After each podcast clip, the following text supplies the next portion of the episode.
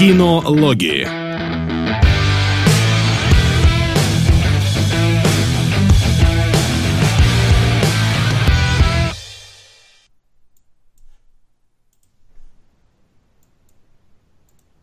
Ну так чё?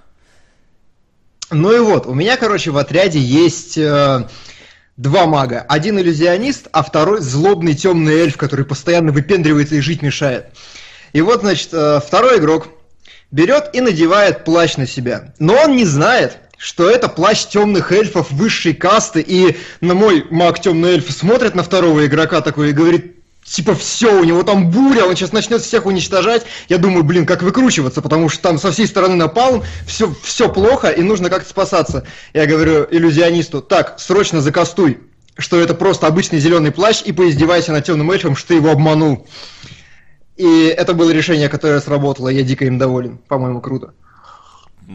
Да, он, он, обиделся, он, он обиделся, прошиб иллюзионистом стену, но тем не менее кризис миновал, и мы больше не надевали при нем этот плащ. Вот такие дела. Отлично, я надеюсь увидеть экранизацию когда-нибудь этих замечательных событий. А сегодня мы поговорим про экранизации других замечательных событий, потому что в эфире у вас традиционные э, воскресные кинологи, будь они неладны, все воскресенье смотришь фильмы. Э, вот, и в эфире мы все так же Э, Василий Гальперов, Дмитрий Кунгуров, Максим Солодилов. В прошлый раз мы пропустили воскресенье, чтобы Димон смог быть с нами. Чтобы... Да, простите, да. я там мегафон снимал. Да, бывает. Все мы когда-нибудь будем снимать мегафон. Ну и давайте, чтобы особо не тормозить и набирать динамику, перейдем а, к нашей сразу первой рубрике. Трейлеры.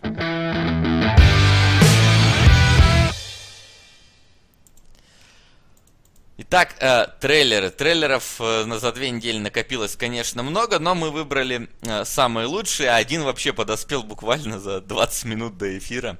Вот, но да, мы да. не могли его пропустить, поэтому, поэтому да. А, еще я забыл песенку нашу на фон вставить, поэтому пока что я нажму кнопку вправо, появится постер Валериан, вы про него что-нибудь скажете, а я найду песенку. Давай, Соло, дуй. А, ну, блин, здесь Кара Делавинни, все. Этим вообще все сказано. Она а плохая все? актриса, но я от нее теку, поэтому я пойду смотреть. Ну и плюс это ответ Люка Бессона на свой же пятый элемент. А, и, ну, в принципе, за счет того, что здесь слишком много компьютерной графики, а, наверное, оно будет выглядеть не так аутентично и прикольно, а, как в пятом элементе, но все-таки, а вдруг а вдруг... Я еще верю в Бессона. Слушай, ну у меня к нему очень много вопросов за последние фильмы. Просто слишком много вопросов, я бы сказал. Ну нельзя так жить уже. Но тем не менее, кадры меня впечатлили. В этом действительно чувствуется такая...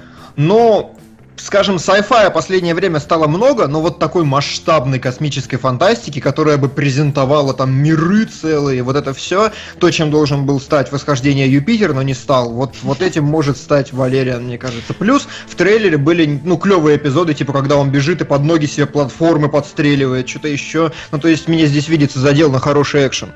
Ну, меня здесь захватил именно визуальный ряд, как это все выполнено, потому что я в целом люблю вот такой э, цветастый sci-fi, э, который здесь э, представлен. И действительно, вот э, такое ощущение происход... происхождения каких-то событий не в незнакомом нам мире, в несколько такой нечеловеческой обстановке, мне, меня очень интригует. А, а это, скажи, это какое-то вообще произведение по мотивам чего-то или это... Ой, там какая-то очень тяжелая история, наверняка меня закидают какахами, но, насколько я понимаю, Валериан, город тысячи планет, это какая-то французская штука, комикс, если я ничего не путаю, которая идет там хреновый 20 лет уже, там миллион выпусков, и судя по лого, ты можешь да, даже определить, что там Mass Effect вложил, ну, Э, черпал вдохновение, пятый элемент сам черпал вдохновение. Ну и вообще Валериан это такая штука, которая визуал там половины фантастики сделала. Если я ничего не путаю, это оттуда Звездные войны уперли идею того, что в разных мирах разные существа и все остальное, ну такие чисто визуальные. То есть это прям это... что-то старое совсем, да? Это супер культовое, супер старое, да. Но в Но... трейлере написано, основано на э, графической новелле. Да, я хотел ее почитать, когда посмотрел, потому что мне очень понравилось и впечатлило, но потом я узнал, что там 20 лет выпусков, и это... Нет, спасибо. Обойдусь. Ну да, это как э, ситуация с Тинтином, о котором мы сегодня обязательно поговорим, где там тоже комикс выпускается с 40 каких-то годов. Именно так. Именно так. Вот. Но меня волнует именно феномен синдром Бессона, потому что с ним пошло что-то не так, начиная с Жанны Дарк, по-моему. Вот там он уже что-то мужик с тобой вообще не это завязывай. И вот мне интересно, что у него ну, то есть вопрос, это, мне кажется, вопрос его карьеры уже сейчас. Вот либо он снимает свой магнум опус и показывает, что, ну, уходит на высокой ноте, либо он уже никогда не вернется и уже бесполезно ему верить вообще, как я абсолютно перестал верить в Вачовски по любому фронту. А вот, э, как, я вот что-то забыл, а когда он в последний раз вообще что-то годное снимал? Ну вот именно какой фильм прям? Ну, как бы считается Люси чем-то годным, но я не уверен. Ну, ну типа... она ничего. Да. Скажем так, это не хотя бы последний непровальный его фильм. Ну, да, в общем... А сейчас я гляну, что у него тут... Вообще, это какая-то болезнь хороших режиссеров внезапно становиться никакущими. То есть там... Ну, там ну, какой-то бу- Будем надеяться, что с Бессоном станет э, как с Ридли Скоттом, который снял «Марсианина», и все вновь в него поверили. Да, да, да. Не знаю, с точки зрения режиссуры Прометей, Прометей великолепен. Ну его. Так что он никуда не уходил. Нет, Прометей, там... Прометей великолепен, а вот там всякие цари и боги и прочее, вот, вот это вот, которое там было. Спешу фор Келебро. Идет. На один из самых охерительных фильмов. А, вот мне нравится у вас комментарий. ПС диалоги в фильме. Оргазм для мозга. Ты, может, забыл, что у нас могут возникнуть... И что надо открыть? Они. Да, они. И они даже два раза уже возникли. Привет, народ. Вклад в таинственную реку. Спасибо, Джедай Хакимару, спасибо, Сплитстрик.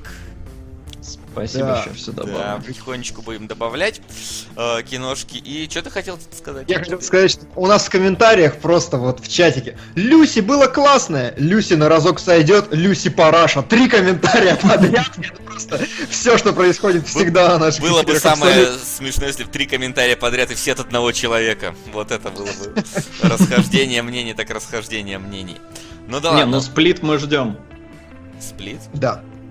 Да. Да. Ну ладно. Ну ладно. Да. В общем, заговорились мы, давайте про... Э... Буду активно форсить тяжелый металл, ибо он в крови. Пыточка сы. Килибрыч, а как же Дварф Фортресс? М? Да. А? Э, Лин Артем, спасибо. Пыточка сы. Пыточка сы, да. Это отлично. Димон, открой себе донаты. Да. Открыл, у меня почему-то последний не появился. Что за кошмар? Лин Артем только что скинул да. на тяжелый металл. Спасибо большое. Просил у тебя про Dwarf Fortress, который ты, видимо, обещал когда-то. А, Dwarf Fortress, да. Я все жду, когда у меня время свободное появится, оно не появляется. Я не знаю, как это работает, но его нет и нет. Я должен Тира не постримить, вот это да. Да, это сегодня приходите. Сегодня, да, ну а. Ага. Так, а тяжелый металл... Ну, heavy metal, heavy metal. По-моему, а, heavy metal, да, возможно, действительно он у нас так записан. Да, вот. heavy metal у нас есть. Heavy metal у нас что... записан так, а отступники новые пишутся Renegade. Они так и называются, по-моему, в русском прокате Ренегады. Да, Ренегады? Серьезно, серьезно. Неплохо, Я прям неплохо. практически уверен. Но вот здесь прям у меня очень много вопросов к фильму. Как вас? Ну, во-первых, мне напомнил сразу два фильма одновременно. Это э, Команду А. Команда А. Да, и эти Три короля или как там, как... Угу. Три короля, все правильно. Да, про пехотинцев, которые золото пошли искать. Товарищи, не забываем про советскую классику. Человек с бульвара Капуцинов. Спасибо, спасибо большое. Хорошо. да, а, вот. А, то есть, э, реально похоже именно просто на сплав двух концептов фильмов и угу. Что из этого выйдет, что, что, чего будет больше, ну, в трейлере даже как-то и непонятно. Мне, ну, конечно, ну, там хотелось, все... чтобы команда, потому что команда мне прям очень сильно понравилась. Мне очень печально, да, что да. у нее э, не получилось сиквела. Да. Ну тут еще все вспоминают Bad Company постоянно. Ну, Bad Company, она и была, собственно, практически экранизацией трех королей. Поэтому. Угу. Ну да, Но, Bad короче... Company тоже вполне может прийти на ум. Проблема в чем? Проблема в чем? Renegades, несмотря на действительно классный трейлер, на мой взгляд, э, там действительно хорошие, интересные сцены, вот этот дух и так идиотов на войне, скажем, он прям сохраняется и прям трешня-трешня, но если внимательно проанализировать содержание трейлера, там одна экшн-сцена, две может быть. Это вот танк, который растянут на весь трейлер равномерно, и они постоянно к нему возвращаются.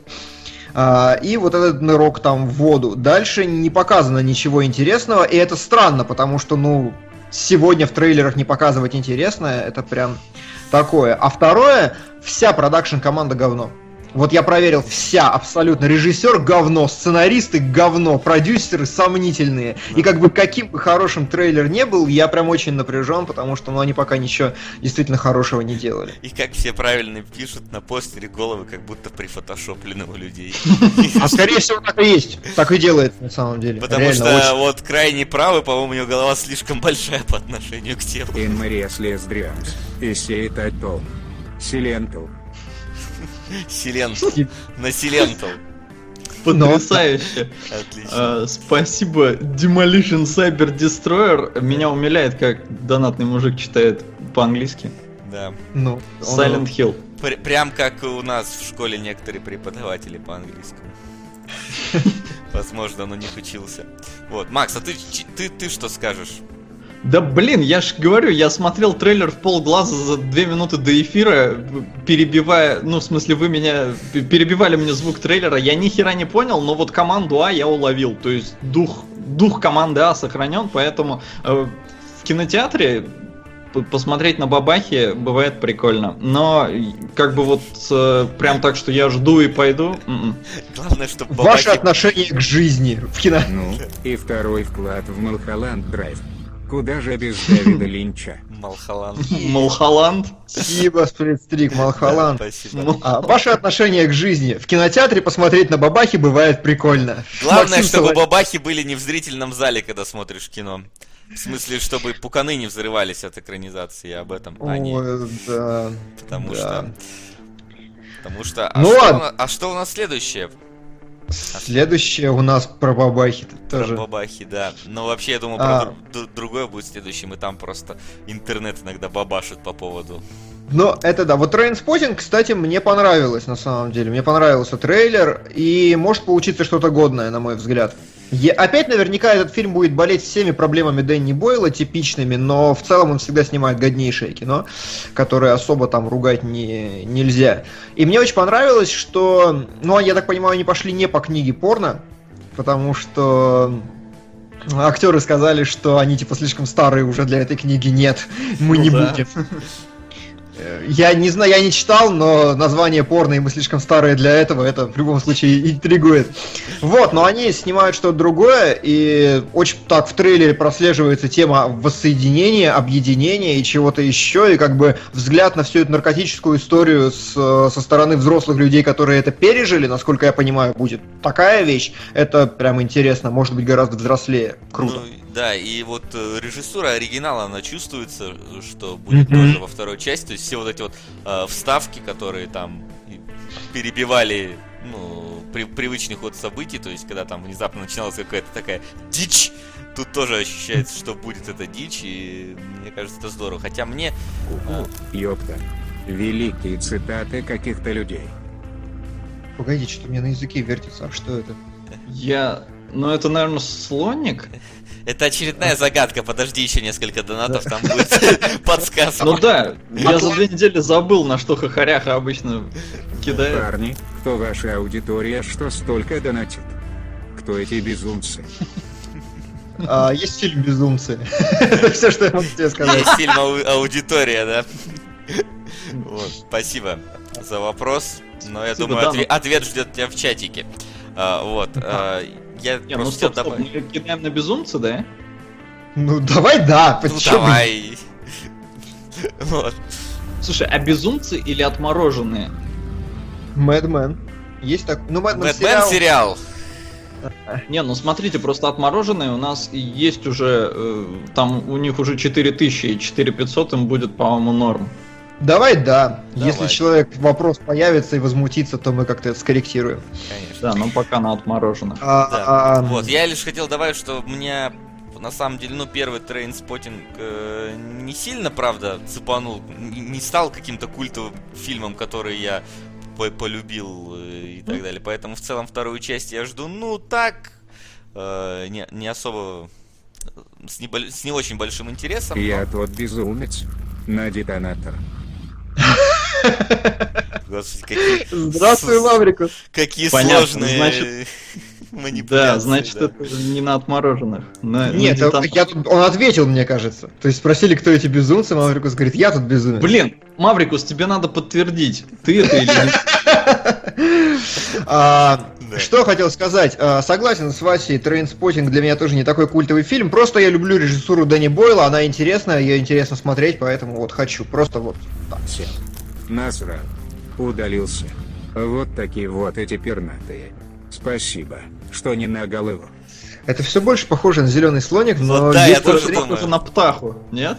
А может на птаху, кстати, да. Чисто по описанию. Я не знаю про что птаха, но для меня птаха это птичка.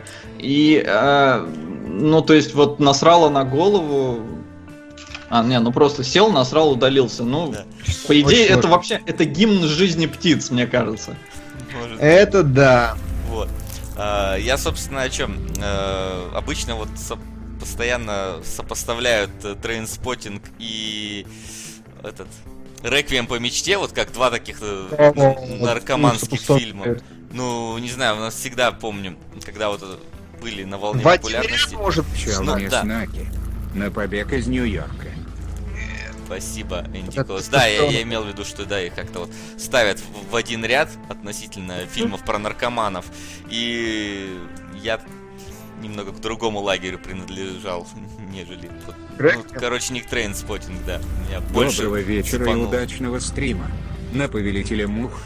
И не забудьте выбрать, Господа, версия 1963 года ближе к первоисточнику. Версия 1990 года красивее и жестче, по-моему. Не смог понять критичной разницы между ними. Слушай, я смотрел обе, но я сейчас не скажу. Вообще, давай по первую, потому что она по умолчанию как бы, ну, первая. У нее рейтинг повыше и все остальное, она как бы чуть более такая... Это как Лолита, да, когда говорят фильм Лолита, все вспоминают, конечно, Кубрика, а не какой-то там странный ремейк 90 какого-то. Ну и да, и когда говорят Титаник, все вспоминают Титаник Кэмерон, а не 3 миллиона других фильмов, которые сняли, и сериалов там по, по поводу Титаника. Да. Ну, в общем, Женщина не курица, человек не птица. Хотя насчет первого не уверен. И во втором начинаю сомневаться. Вероятно, так думал Николас Кейдж к концу птахи. Собственно, на нее. Ради... Как ты хорош, Солод, да, вообще. Макс, просто Я... разгадал все ребусы. Я научился. Да. Научился разгадывать его ребусы. Вот. Но, Спасибо, Хахаляха. Да. Сейчас все добавлю. Засиделись мы на Trainspotting е, в общем. Что еще сказал? А? а соло? Да, давай соло. Я тоже не помню почему-то своих впечатлений от просмотра э, фильма Trainspotting, хотя я смотрел его не на момент релиза, я его смотрел года 4, может, 5 назад. Э, я не помню впечатления от него.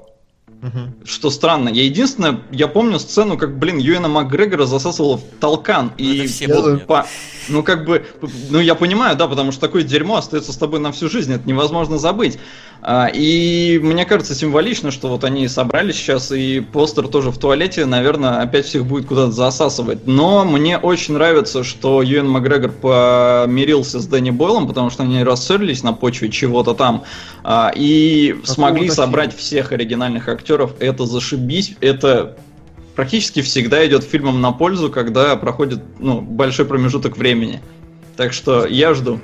Мне кажется, фильм «Пляж». По-моему, они из-за пляжа посрались. А, нет, или из-за этого... Точно мы его... Я... Вот какой-то из фильмов Дэнни Бойла, то ли «Пекло», то ли «Пляж», который мы разбирали, я смотрел, из-за одного из них двоих поссорились. Они... Ну, ну ладно. Да, ну, наверное, было, «Пекло», потому что он был, по-моему, позже. Пекло Может, и «Пляж». Да. Потому Может, что э, Юэн Макгрегор, возможно, претендовал на главную роль, но почему-то Дэнни Белл дал предпочтение А-а-а. Ди Каприо. То есть я не знаю, я не помню, мы это обсуждали, мы обсуждали, что да. был какой-то конфликт, но, в общем, я рад, что они его разрешили и что вся братья в сборе. Да. Угу. Ну а и... теперь касательно взрывов в кинотеатре. Да, взрывов в кинотеатре, но пока что взрывов в интернете. Вышел, наконец-то, первый полноценный трейлер «Призраков в доспехах» э, со Скарлетт Йоханссон. И, блин, он офигенный. Ну, то есть, ну, он прям он хороший. сочный, я не знаю. Мне визуал просто захватил во время просмотра. Ну, хороший, на мой взгляд. Ну, я ладно, не так. Я, нет, э, это не. Ну ладно, это просто вот на мой взгляд, ага. я не испытал какого-то огромного восторга. Я как бы уменьшил скепсис, скажем так. Мне очень понравилось то, что они очень хорошо восстановили, воспроизвели все кадры, ну, многие кадры из оригинального мультфильма, но меня несколько смутило, что они ведут совершенно другую сюжетную линию. То есть там они взяли какую-то вместо ну, они, а, как будто... Они про прошлое ее скорее, как будто нет. О Голливуде, вы, о, Голливуде, о Голливуде... Зировали. Голливудизировали фильм как будто, да. То есть первый был себе на уме такой на протяжении всего фильма, а здесь они ввели весьма стандартную, понятную, я бы сказал, архетипичную линию, что вот там твое прошлое тебя используют, и ля-ля-ля. Это упрощение, на мой взгляд. Но это пока просто домыслы все есть такое, да, что сюжет э, отличается, он, что он немножечко не про то будет, хотя, я не знаю, там, насколько этому уделялось внимание прям в самой оригинальной там манге, может быть, этому тоже mm-hmm. было какое-то э, уделено место, вот, но мне именно за счет вот визуального на- насыщенности трейлера мне очень дико зашло.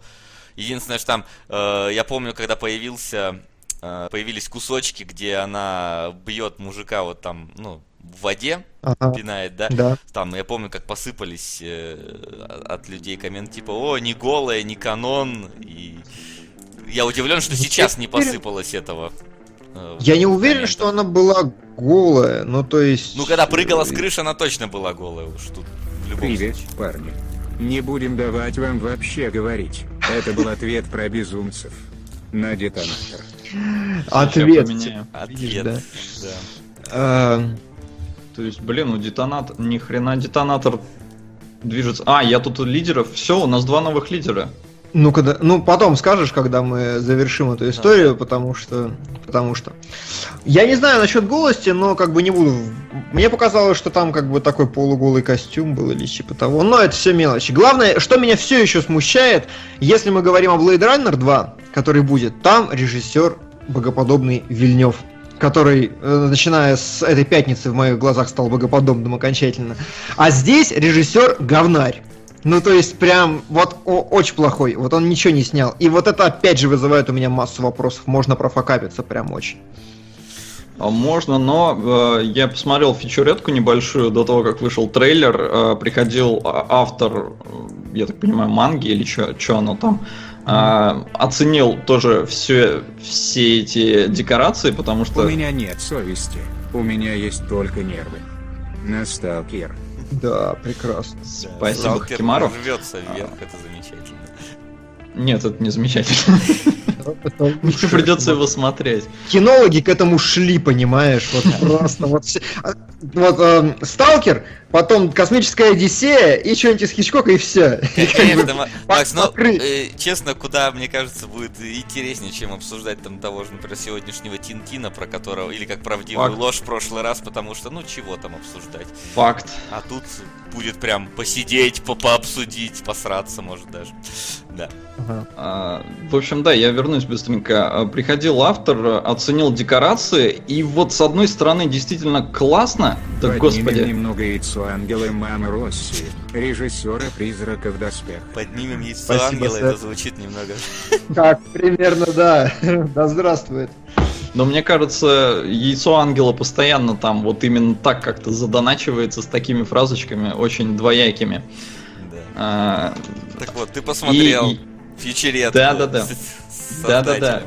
Он пришел, оценил декорации, и с одной стороны действительно классно, заморочились, там и машины выглядят как-то, ну, своеобразно, а с другой стороны, блин, я пока фичуретку смотрел, блин, там сплошной зеленый экран, прям сплошной зеленый экран. В сцене, где вот они дерутся на воде, там все зеленое, кроме воды. Ну и ну, каких-то чуть-чуть там.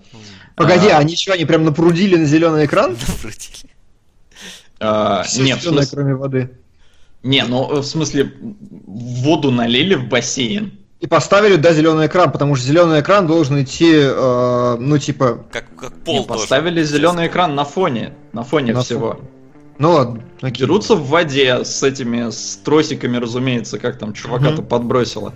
А, но сплошная зеленка, поэтому хрен его знает. Вот а, меня что смутило, я почему про зеленку заговорил, еще в Люке Бес... у Люка Бессона в Валериане. Блин, ну там местами компьютерная графика, она капец как бы какая неаутентичная. То есть видно, когда там вот этот главный герой, я не помню, как зовут актера, он мне безумно нравится, он в Хронике отлично сыграл, а, очень такой колоритный парень. Mm-hmm. Когда он дерется с этими монстрами, ну, очень фальшиво это все выглядит. Вы знаете, и... я, наверное... Давай, да. И, ну, как бы ладно, хрен с ним, продолжи. Что Нет, я просто, я, наверное, единственный человек, который никогда не парится по поводу зеленки, гринскринов и прочего. Я не припомню вообще такого, чтобы мне это сильно мешало по какому-нибудь поводу. На натуре, конечно, хорошо, но как бы, ну, гринскрин и гринскрин. А ты не чувствуешь, вот как бы, что ты понимаешь, что вот актер на зеленом фоне, и поэтому тебе не настолько за него там сыкотно, что ли, за персонажа, как должно быть? Абсолютно, абсолютно нет. Ну, мы, меня это как немножко смущает, но выглядит круто. У меня будет повод пересмотреть «Призрака в доспехах».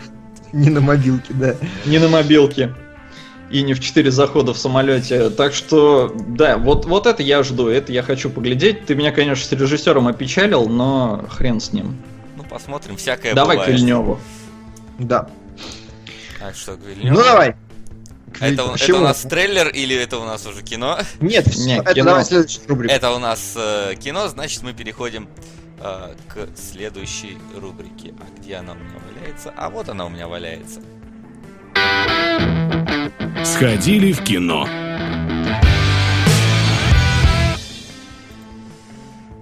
Итак, сходили в кино. И на что же мы сходили в кино? Опа-опа, что это такое? Оксо Рич по соображениям совести, который выходит на следующей неделе, а кинологи такие оп, и все уж посмотрели. Давай. Да, на опережение времени работаю. Э, сходил вчера на Хексо Ридж. Это новый фильм Мела Гибсона, который, по-моему, очень-очень-очень хочет Оскар, но ему его не дадут. А, в общем, мне кажется, на самом деле Мел Гибсон просто хотел повзрывать что-нибудь. И поэтому он взял за основу материал, ну, то есть фильм основан на реальных событиях. Это про военного, который по соображениям, э, по религиозным убеждениям, скажем так, э, отказывался брать в руки оружие. То есть даже mm-hmm. брать, не то что там, то есть он как бы не убей, это все как, как завещал старший, а, но он вообще не прикасается к оружию. У него из-за этого серьезные проблемы э, в учебке, но потом он попадает на войну, и, в общем-то, в трейлере там вполне все по- понятно. А, фильм поделен, по сути, на три явных такие части. Первая это такая романтика, причем очень-очень приторная, очень нелепая, но как бы хрен с ней. А, она как бы, ну, ты смотришь так, не, немного фейспалмишь, и черт с ним. Потом, потом идет учебка. Будь здоров. Спасибо. И учебка, блин, ну, короче, это цельнометаллическая оболочка. Просто чуть ли не один в один. И вызывает очень двоякие ощущения, потому что, с одной стороны, ну, как бы, блин, вроде бы пародия, то есть там вплоть до некоторых реплик даже и каких-то элементов, а с другой стороны, блин, ну это же армия. Армия везде одинаковая, везде всех как бы одинаково тренируют. Поэтому ну как-то хрен его знает. И этот момент, это как бы комедия. А потом Мел Гибсон наконец-то дорывается до войны, и война капец. Просто огнище. Это вот война без приукрас. Не идите с девочками, здесь очень много всяких кишок и прочего. А, но война показана очень страшно. Прям вот капец как страшно. Я не помню, ну вот недавно каких-нибудь таких фильмов, которые вызывали столько эмоций серии типа «Да ну нахер, давайте жить дружно, ребята», потому что это просто жопа. А, и, в общем-то, когда вот Мел Гибсон дорывается до того, что он хотел снять, у него получается охерительно. Поэтому, если вам интересно посмотреть, действительно, а, наверное, воодушевляющий фильм с очень хорошей войной, с очень, как бы, ну, как бы красиво, даже, я не знаю, блин, очень странно говорить красиво показанной войной, когда она ужасна, но вот она прекрасна в, своей, в своем ужасе. и я вышел просто в полном восторге. Э, у меня прям эмоции меня переполняли, потому что вдохновляет и, и про войну. Ну, короче, все как я люблю, так что... Я, то есть я бы не сказал, что это изюм, потому что, ну, начало оно там... Э... Ах, ты, сосунок, у тебя даже золота с собой нет. Пацаны. Загадки. Так. Загадки. Подожди, золота с собой нет. А что это может быть? Не знаю, что Сосун... про евреев. Ну ладно, давай подумаем. Подождем. А, подумаем. Вышел реально на эмоциях. Это не изумительный фильм, потому что у него вот начало очень сахарное, а, но и вот учебка, она очень вторичной смотрится. А, но на контрасте играется очень хорошо, потому что вначале все типа хе-хей, все мирное время, а потом начинается одуха. И одухи больше намного. А, так что ну, это такой очень похвальный, похвальный фильм. А, и если любите фильмы про войну, можете, можете идти смотреть. Мел Гибсон норм, нормально, короче, снял. Нормально. Угу. Вот а, скажи, слушай, э, вот ты сказал, что давай. там э, кишки, да, и прочие, натуралистичная война, после чего там хочется жить дружно. Скажи, это вот как... Копим с подругой на клетку с прибамбасами для хомяков. Поэтому мой последний донат на данный момент. На американскую историю Х.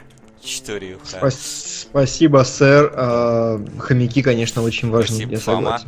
Да, скажи, вот это, Макс, оно как-то соизмеримо с э, вступительной сценой «Спасти рядового Райана»? В плане вот... Э... Вот, меня тоже это очень сильно да. волновало. Вот дотянулся он до этого, потому что, по судя по трейлеру, ну явно очень претендовал. Там цветовая гамма такая же, ритмика примерно такая же. Ну, блин, здесь все намного жестче.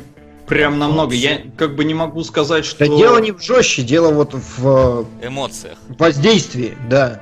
В силе, ну, я охерел. Я охерел сильнее, чем с... Угу. С Раем. Но здесь, как бы я говорю, здесь подход более такой, то есть э, как сказать, э, спасти рядового Райана высадка была, ну, максимально жестокой, максимально реалистичной, то есть, да, там Спилберг упарывался, смотрел э, всякие документалки и прочее.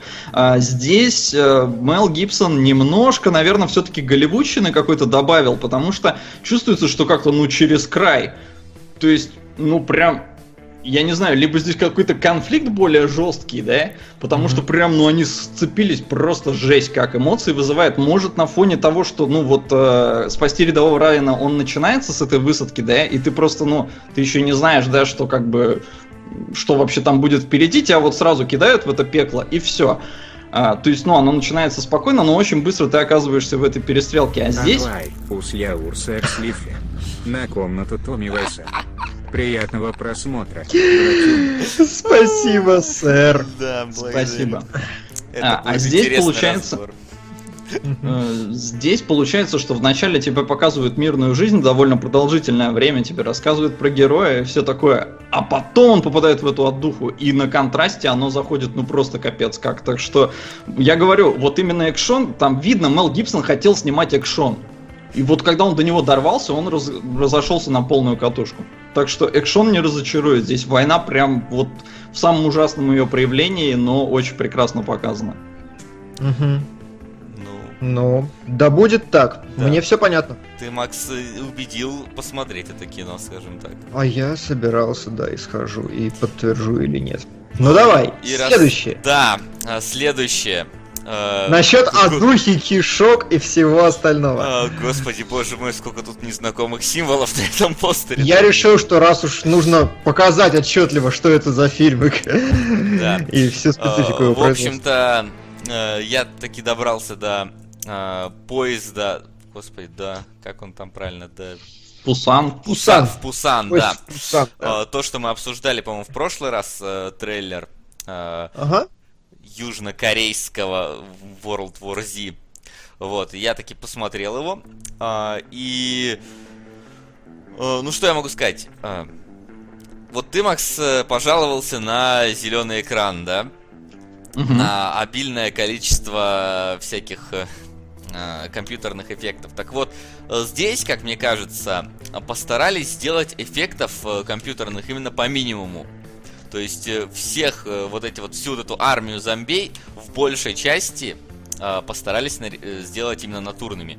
То есть там где-то пользуются всякими э, ухищрениями такими, ну типа там, знаешь, ускоряют немного пленку, чтобы быстрее они двигались и так реагировали более, э, скажем так, неестественно движения выглядели. Вот, но в плане именно натуралистичности здесь э, использовали в основном реальных актеров. Реально очень такая э, пластика пугающая у некоторых э, актеров была. Прям действительно думаю, что-то в человека что-то вселилось в mm-hmm. этом фильме. Поэтому зомби мне очень понравились, как показаны в этом фильме. Вот. Что касается самой сюжетной ветки, ну, как бы, э, не секрет, главный герой вместе со своей дочкой, с которой у нее отношения довольно натяжные, едут э, вот в этот самый, в Пусан. Э, на поезде случается э эпидемия, и вот ему приходится как-то э, с ней э, выживать вместе. Что мне понравилось э, в фильме однозначно, вот в фильме «Катастрофе» обычно дети бесят. Прям вот ты их ненавидишь так. в течение всего фильма, что там в этой э, войне миров с Томом Крузом, что там в каком-то 2012, э, ты не, терпеть не можешь всех этих детей. Здесь э, девочку не хотелось придушить. Она вела себя вполне адекватно, вполне нормально. Наконец научились, мне кажется, делать детей э, в подобных фильмах. Корейцы научились делать детей, Кор- давно Корейцы пора. научились делать детей, да вот э, недавно у нас в индустрии научились делать девушек-напарников в играх, чтобы они тебя не доставали. Вот, э, что там, всякие Байошоки, Last of Us. Так вот, наконец научились в фильмах-катастрофах делать детей, которые не бесят. Э, вот. Э, что можно сказать относительно эпика, который происходит в фильме? Его на самом деле, естественно, почти весь показали в трейлерах. То есть э, вот эти все э, зомби, которые валят э, в стиле э, World War Z, такой вот этой вот вол- волной муравьиной, их э, таких сцен, ну, несколько за фильм. То есть э, довольно у него длительное такое, ну, немного спокойное начало. Почти 20, э, наверное, минут из полутора часов. Там не будет даже толком никаких зомби. Там будет очень такое все спокойное. Uh, вот. Е- присутствует огромное количество такого немного пафосного, вот сразу азиатского, uh, как бы колорита, я бы сказал. То есть, uh, который вот на серьезности основной картины смотрится немного как-то странно, когда главные герои, знаешь, там э, еле сбежали там от зомби, им надо как-то э, прорываться вперед к своим, ну, в другой вагон к своим э, там близким, и их преграждает э, несколько вагонов с зомбаками, и они пафосно начинают, там, знаешь, накручивать какую-то изоленту себе на руки, в пафосную стойку встают перед входом в вагон и такие, ну что, готовы? И там, знаешь, начинают прорываться вперед. Э, плюс там есть один персонаж, который просто такой, знаешь, абсолютно комично сделанный, э, который безумно сильный, безумно пофигист и безумно такой тупой. Ну ладно, не безумно тупой, просто тупенький. А, вот. И тоже он как-то на контрасте с некоторыми, ну, такими серьезными э, сценами в этом кино смотрится, ну, ну вот любят азиаты разбавлять серьезность какой-то отдухой, как вот... вот ну, вы... у них термин такой да, есть даже, разрядка. Разрядка, то есть часть... вот это вот, когда вот вы смотрите, играете точнее в Metal Gear, да, от Кадзимы, и там, так знаешь, пафосно про войну, и внезапно э, какой-нибудь солдат с голой жопой пердящий пробегает. Вот это вот оно, вот тут это тоже есть такое. Э, вот. Mm-hmm. Э, по-моему, здесь есть персонаж прямо из Сноупирсера взят. Вот помнишь, бомж там был в Сноупирсере, который там фигурировал. По-моему, по- по-моему, прям он же здесь э, есть, что меня позабавило. Хотя вроде режиссер-то абсолютно другой. Э, но все-таки в, в большей степени своем фильм э, довольно, ну, такой серьезный. Прям жутковатый в какие-то моменты, потому что, ну, зомби здесь, я говорю, двигаются очень так не, не, не по-естественно, не по-человечески, поэтому они тебя, скажем так, напрягают. Вполне за героев переживаешь, и герои умирают. Э, Причем иногда умирают прям такие герои, которых ты, ты, ты думал, что они дотянут до конца. Угу. Что, что замечательно. Э, вот.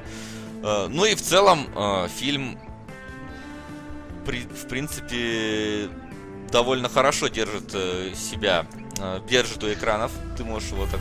Кстати, Сейчас. все хотят музологов и поменьше гоинскринов. Меня посетила идея, комбинирующая эти утверждения. Майкл Джексон, вот и все это то, что объединит. Майкл Джексон. Документальный фильм. То, что надо. Но на детонат. Хорошо. Спасибо. Принято. у нас новый победитель. Да. В общем... Детонатор? Да, детонатор. Вот. В общем, да. Э, фильм э, нормально так держит э, у экранов, но он будет на один раз. Прям вот вообще на один раз. Никогда пересматривать вы его не будете. Все вот то, что показывали из экшена в трейлерах, практически это все, что будет в фильме, ну, лишь несколько развернуто. Ну и... Но мне кажется, что вот именно то, для чего он был сделан, он свою задачу выполняет. Как я Слушай, ну вот по чатику прошел слух, что Эдгар Райт назвал этот фильм лучшим зомби-фильмом всех времен. По чатику прошел слух, я бы еще по повторюсь. Чатику, ну, я как не ты к этому знаю. относишься? Ну, не уверен, что он прям лучший фильм про зомби всех времен. Мне кажется, что все-таки он не привносит ничего кардинально нового в зомби жанр как таковой. То есть, если мы э, берем, да, там, быстрых э, зомби, которых там привнес 28 дней спустя и рассвет мертвецов Снайдеровский, да, то как бы это было у них, да. Этот фильм mm-hmm. просто позаимствовал их. Э, что касается там э, зомби в закрытом пространстве, ну, может быть, да, зомби в поезде. Ну, можно вспомнить там, по-моему, World War Z на самолете были зомби, да, если я ничего не ошибаюсь, там же самолет упал mm-hmm. даже из-за этого. Как бы, ну да, там был маленький эпизод, здесь весь фильм, но тем не менее. Э, что касается там спа спасения там какой-нибудь э, семьи, да, ну это вообще любая катастро... фильм катастрофа. Э, что еще у нас в плане зомби-тематики? Ну и World War Z, вот это вот э, э, зомби-рой, который вот так вот идет, это было уже там. То есть как бы нового, мне кажется, он не вносит ничего в жанр. Он просто э, вот берет из э, лучших э, фильмов про зомби какие-то отдельные элементы и компонует их воедино. Поэтому он и получается хорошим, но до статуса легендарного, угу. мне кажется, он все-таки не дотягивает. Ну, это ну, мое мнение. Хорошо. А, следующий вопрос. Вот посмотри на постер внимательно. Откуда столько человек в самом правом вертолете? А, возможно, они зацепились при взлете на самом деле, потому что а, в какой там есть сцена, такой полуспойлер, где поезд они начинают тормозить, потому что их слишком много за него хватается. Так что... Mm-hmm. Хорошо, окей. Может быть. Но да, их действительно как-то кажется слишком много. Но вот именно в плане эпичных сцен там есть прям реально, где бегут там массовка, не знаю, 50 человек, 100 человек вот этих зомбаков, и это смотрится круто. Угу. Ну ладно, тогда... Да, просят еще раз повторить название. название фильма, да, «Поезд в Пусан» называется он. Да Кстати, написано же. Да, написано же, чего читать не умеете, что ли. Вот. И, кстати, я удивлен, что на самом деле это вторая, второй фильм в серии, потому что первый назывался э, что-то станция Токио или как-то так. И это вообще ну, это ани- анимационный, да, какой-то э, фильм, который может быть Стоп, даже... стоп, стоп. А, а ты, ну, в курсе про что там или, или нет? Там я так понял про... Нет, я не в курсе про что я не смотрел, я просто видел, что есть вот такой приквел. Э, и судя по там трейлеру, который я глянул, там про зачатки этой эпидемии. То есть здесь она наступает немного внезапно. Там, возможно, покажут, показывают, а, э, ну как вот. именно все проис... происходило. Вот. Да, я про это и хотел узнать. То есть здесь просто вот внезапно здесь оно, внезапно, оно есть абсолютно, да. То есть внезапно просто вот поезд отправляется и вбегает девочка-зомби в него. Все. И... Классика. Да, и мы не знаем, откуда взялось и как с этим бороться. Ну ладно. Ну и... Да, ну я... чё? Ну чё, давайте, Arrival. Значит так, значит так. Эм, sci-fi года. Это раз. Эм, один из лучших фильмов года однозначно. Э, лучший фильм Дани Вильнева. Вы чуть не стали причиной моего развода. Смотрю вас. Никого не трогаю, а тут жена захотела ласки и любви. Пришлось уйти на 36 секунд, точка, точка, точка, но все это время я мысленно был с вами. Особенно с Васей. А посмотреть хочу звонок. Первая часть американской версии. Спасибо, пожалуйста. Отлично. Я, я не знаю, почему, а, особенно со мной чем, я, чем я удостоился такой чести. Ты Но... лучше жены. Конечно же. Ну, а, спасибо, да. Короче, да. Значит, во-первых, у меня вот, вот, ну, типа, э, первый вопрос. Какого хрена? Вонючие маркетологи. Вот, вот что вы хотели мне показать? Вот в трейлерах, вот во всех этих в экшоновых, там, которые презентовали это какой-то дина, как какой-то динамичный боевой sci-fi.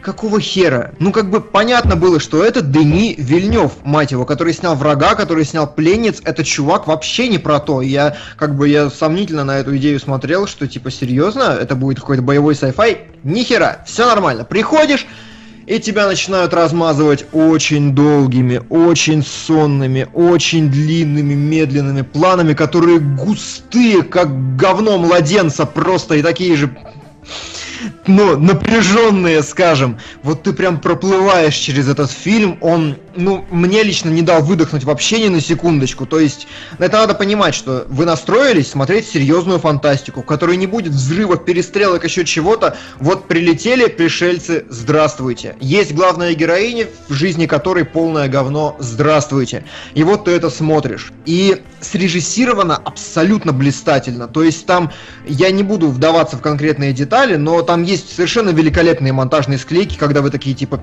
чё? Чё там? Когда показывают взаимодействие с пришельцами, спойлер, оно будет, да. Э, как бы тоже ты сидишь и ты напряжен постоянно, ты не знаешь, что этой херни ждать, что сейчас будет. Очень круто все сделано.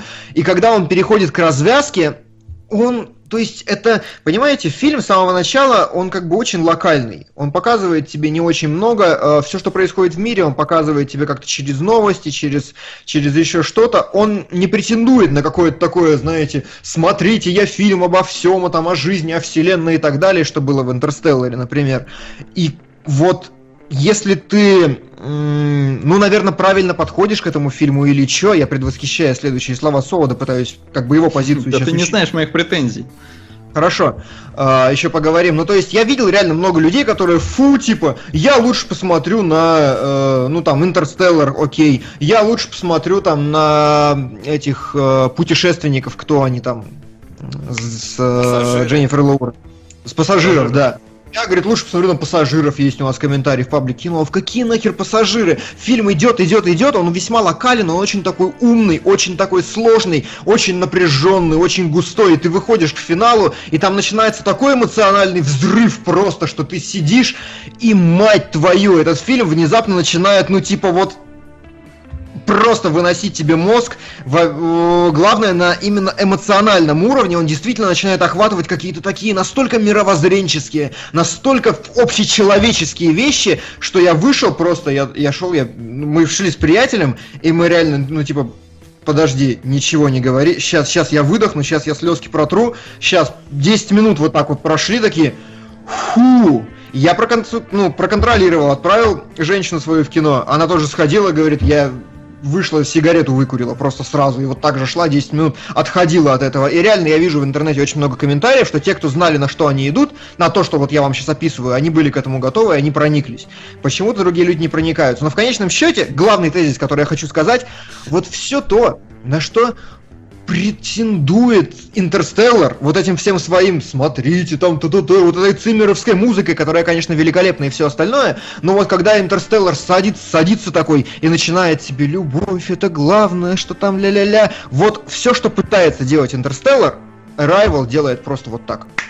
И все. И вот, вот все, вот то самое, что должно было быть, он оказывает такой эффект. И, короче, sci-fi года однозначно, один из лучших фильмов года однозначно. А, в моих глазах, давайте не будем кидаться говном, Интерстеллар уложен на лопатки, и это мое право так считать. И, ну что еще, ну Магнум опус э, Вильнева. Все. Вот таково мое описание фильма. Соло со мной вроде бы не согласен. Ну, я, я не отрицаю, что это хорошее кино. А, но, на мой взгляд, если расценивать его с точки зрения оценок стоп-гейма, это похвально. Это крепкое, но похвально. Я не обманулся э, трейлерами, да, и не думал, что мне сейчас будут пив-пафы показывать, хотя они на самом деле тоже есть, и к ним у меня на самом деле вообще больше всего претензий, потому что они высосаны из пальца, они очень Блин. Дорогие зрители, говорите, что я отмываю тут деньги и прочее. На самом деле, неофициально, хотя правильнее сказать безосновательно, заявляю, что я представитель всех издателей инди-разработчиков в мире таким образом заношу чемоданы за обзоры. Какие игры зашифрованы в сообщениях на детонатор. Э, детонатор это Бэтмен. Бэтмен, что у него там? А, VR-версия. VR, который- обзор будет? Нет. Нет? А, ну... Маврикус, сорян. А, так, да, в общем, вернемся к прибытию. А, я ожидал, что мне сейчас покажут умную научную фантастику. Да Вот, господи! проведенные в турне научили меня. Пользуйся презервативами и никогда не доверяй чертовым вампирам. На глоток 2009.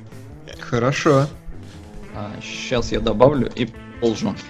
Так, а, да, глоток на глоток уже даже а, добавляли денег. А, я ожидал, что мне покажут а, умную научную фантастику.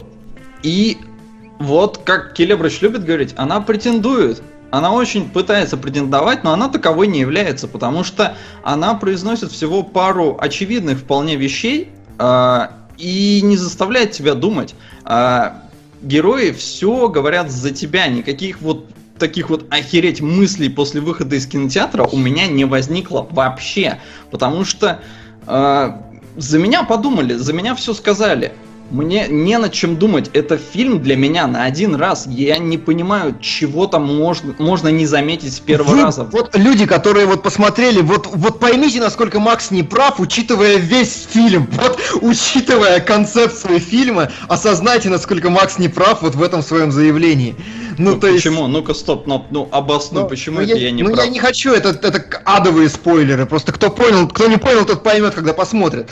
Но нет, а, да, я согласен с тем, что э, здесь нет. То есть это не враг Вильнева, скажем, да. Тебе не нужно его расшифровывать и деконструировать. Он как раз очень, очень прямолинеен, очень. Но по- понимаете, а, история главной героини настолько ну, неразрывно связана с этим. Это умная научная фантастика не в том смысле, что она должна заставлять тебя думать. Она сделана, она скроена умно. Она не оперирует говном, она пытается как-то действительно быть правдоподобной. Она пытается, ну, ну, скажем, с некоторыми допущениями, э, с некоторыми допущениями, но она мир симулирует очень правдоподобно, на мой взгляд.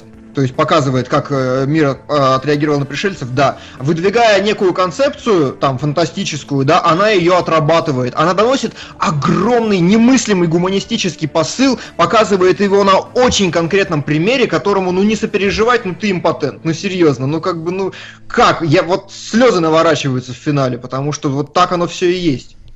Но хорошо, я эмоциональный импотент. Мне понравилась история Эми Адамс. Вообще фильм держится исключительно на ней. А, Но вот как-то, блин, чтобы там слезы наворачивались, нет, ни в коем случае. То есть, блин, ну тут опять же очень, очень сложно обсуждать без спойлеров, потому что хочется очень многое сказать про финал. А, Что могу вот сказать точно уверенно, и тут Димон со мной как бы согласится, финал не слит, он отличный. А, Это очень цельное произведение, но я не увидел в нем, вот Димон говорит, что какие-то там подтексты, подтексты, нет. Да не всё- подтексты, посыл, прямолинейный. Пос- Хорошо, Ну, хорошо, нормально. погоди. Посыл, посыл, ну как бы, блин, он очевидный. Он обычный, я не знаю, это простая истина. Это простая, но понимаешь, подать простую истину через такую сложную конструкцию настолько доказательно, настолько многомерно и объемно, вот оно. Он Ну, смешивает на точке личную историю, глобальные человеческие вещи. Вот в чем не очень всего во всем. Вот как раз что и не мог сделать Интерстеллар. Он не смог смешать одно и другое и третье, а здесь это получается. А, не, ну, э, во-первых, я не хочу сравнивать фильм с Интерстелларом, они вообще про разное. А, то есть мне, мне прям вот не нравится, потому что Arrival это кино такое действительно очень локальное, про одного человека, про, ну вот да, на ее образе, там, про целый конфликт и все такое. А Интерстеллар это голливудская жвачка. То есть, ну, хорошая, но ни, ни на что оно там мега не претендует. Это кино пытается претендовать. Причем э, оно как бы пытается... Блин, ну вот опять же, сука, я не могу без спойлеров. Я не буду говорить, хорошо, я не буду ничего говорить, не буду вам спойлерить. Э, обязательно сходите в кино. Обязательно сходите, потому что действительно sci-fi, да, это лучшее sci-fi кино этого года, э, но просто потому что в этом году с sci-fi пока не очень.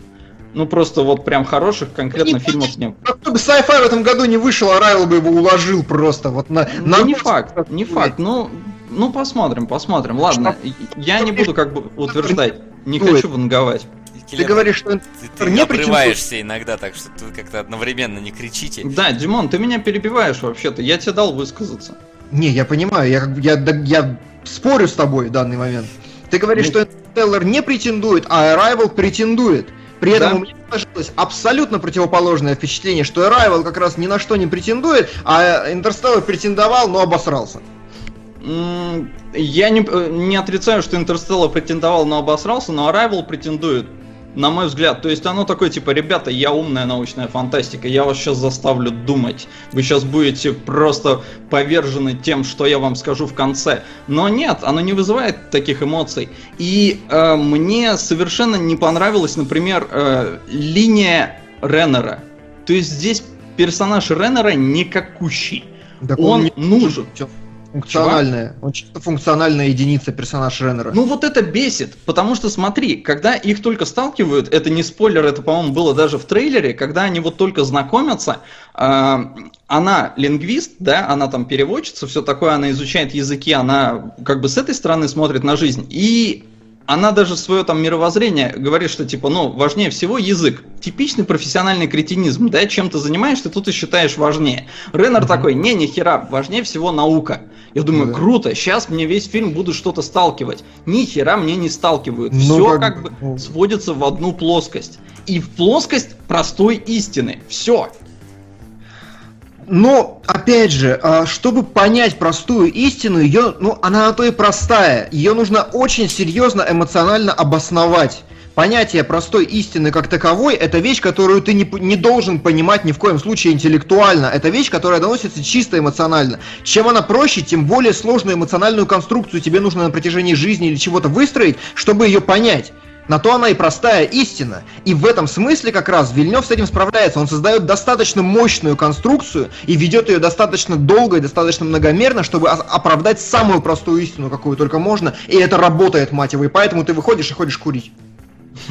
Не, это работает, но просто не настолько мощно. И, э, во-первых, э, здесь как-то вот Вильнева превозносят. Оверхайп Вильнева, он да. прям в космических масштабах. Э, потому что, ну, история не его. Это по шорт-стори. Так там автор... режиссура-то какая! Все на режиссуре хорош... держится. Не, ну Все стоп, только стоп. на режиссуре стоит. Ну стоп, она, она хорошая, но что в ней прям великолепного? Вот расскажи, объясни, я не понимаю, что в ней прям вот вот прям великолепно. А, у меня еще большая выдержанность проблема. планов. Погоди, да, Димон, я сейчас еще сразу давай. объясню. У меня большая проблема. Я смотрел кино очень темным.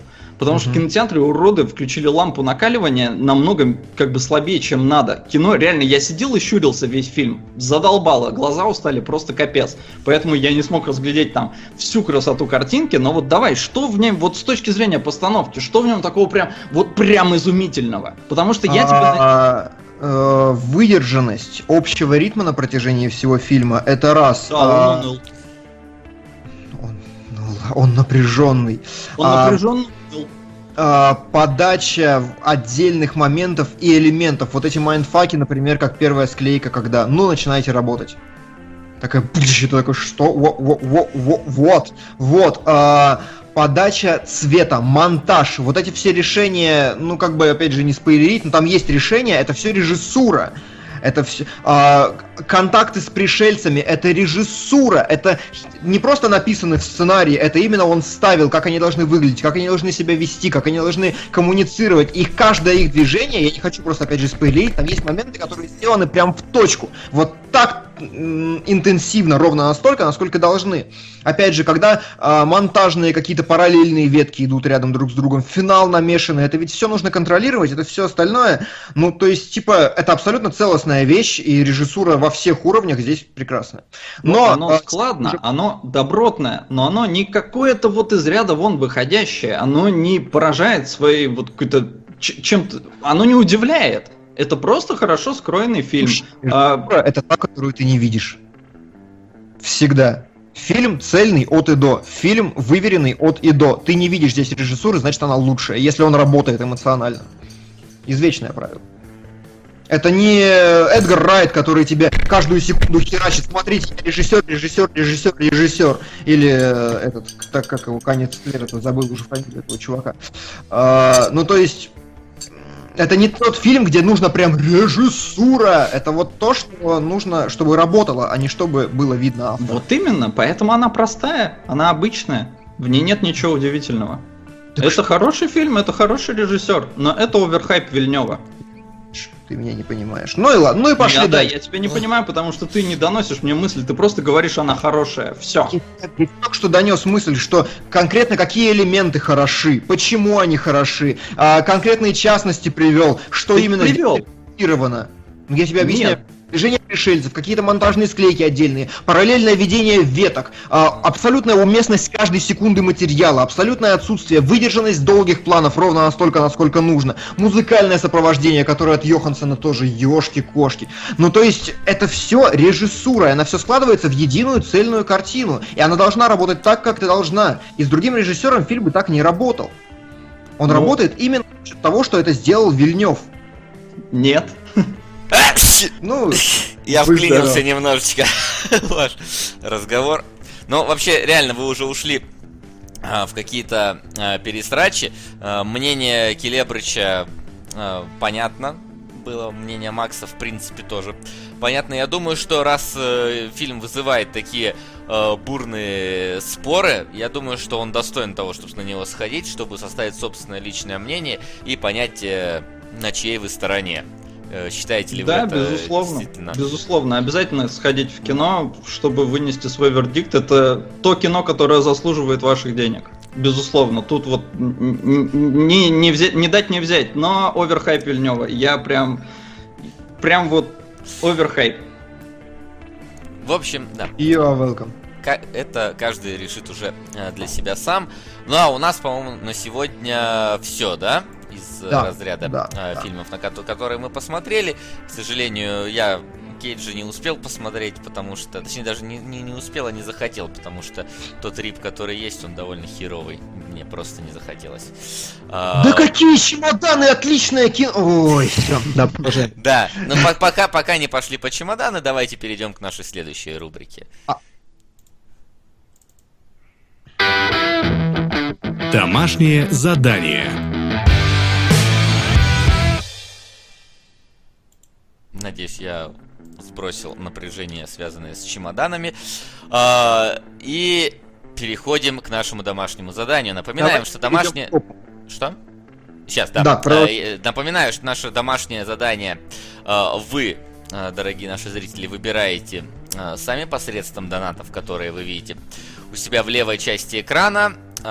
Сегодня у нас выпали два таких разных фильма, как Э, Goodbye Ленин и Приключения Тинтина.